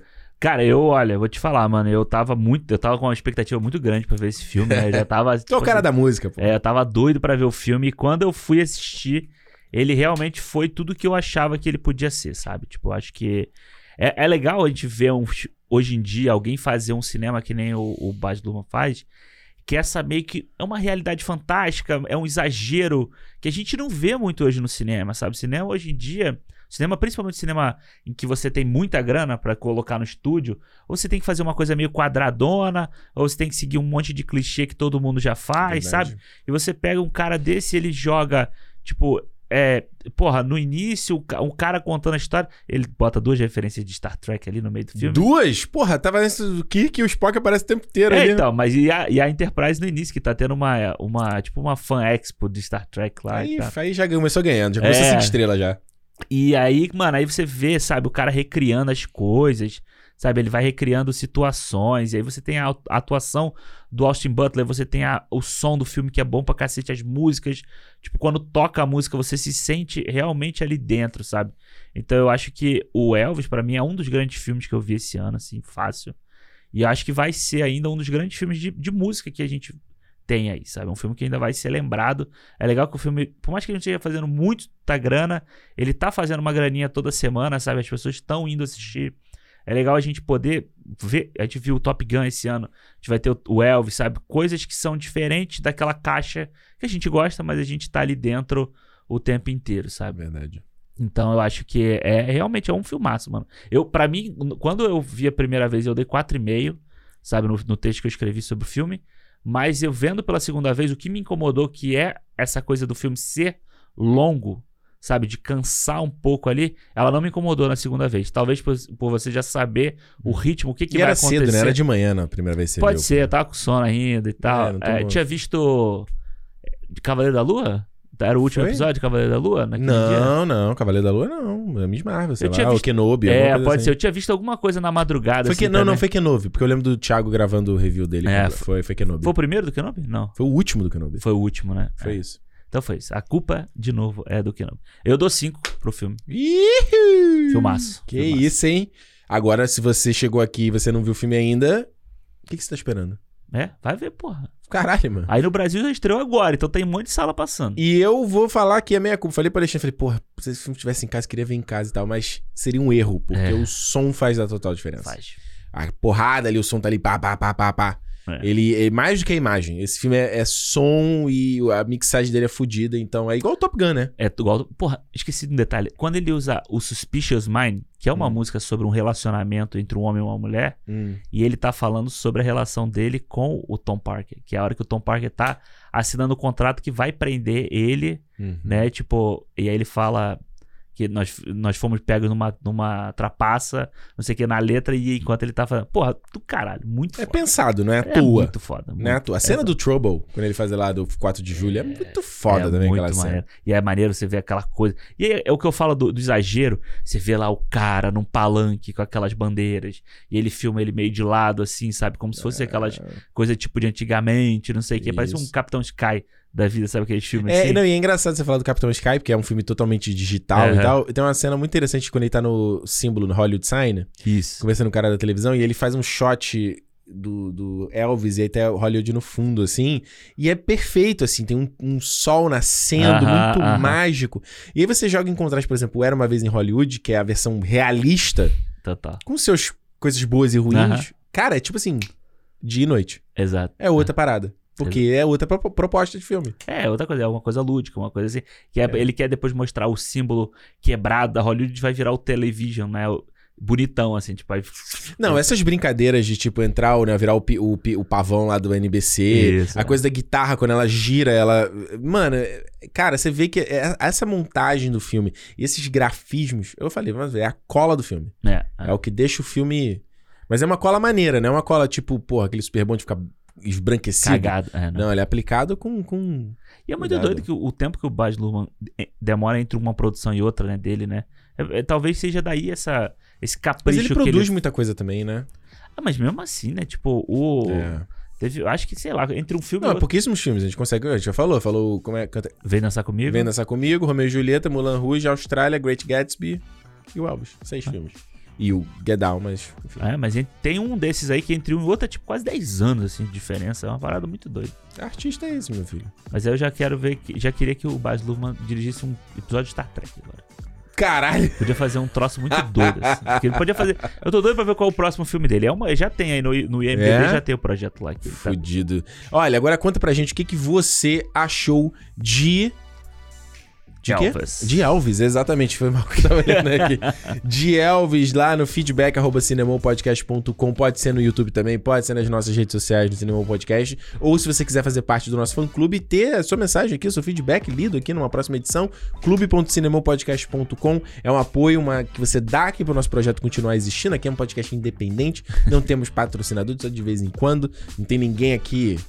Né? Antes que fala, ah, opinião manipulada. Tem, É, não tem nada. empresário aqui, não tem empresário. Aqui não, Não tem o tem. Tom Parker aqui Não tem. fazendo nosso merchandising. Por isso que a gente é livre. Quem vai falar que é loucura e criticar quem a gente quer criticar? Porque tem que ter os fãs aí. A galera que gosta do que a gente faz tá aí do outro lado chegando junto, não? Exatamente. E essa coisa do Tom Parker é tão nova, tão, Ah. tão na- tá tão. continua na. Que é a mesma história do Luva de Pedreiro, né? É a mesma É a coisa. mesma história, né? Olha aí. Eu vejo o futuro repetir o passado. Foda. Eu vejo um museu de grande novidade. Vai ver o filme do Cazuza que é bom também. É bom também. Gente, olha só. Semana que vem a gente tá de volta em mais um Cinemou. E mais uma vez, segue a gente aí nas nossas redes, dá essa moral, Cinemou Podcast em todos, né? Facebook, Twitter, Instagram. Não, Facebook não. YouTube, Instagram, Twitter. Ou também lá no nosso fã clube. E como eu sempre digo, se é dia de cinema! Cinema! Valeu, gente. A gente se vê. Tchau.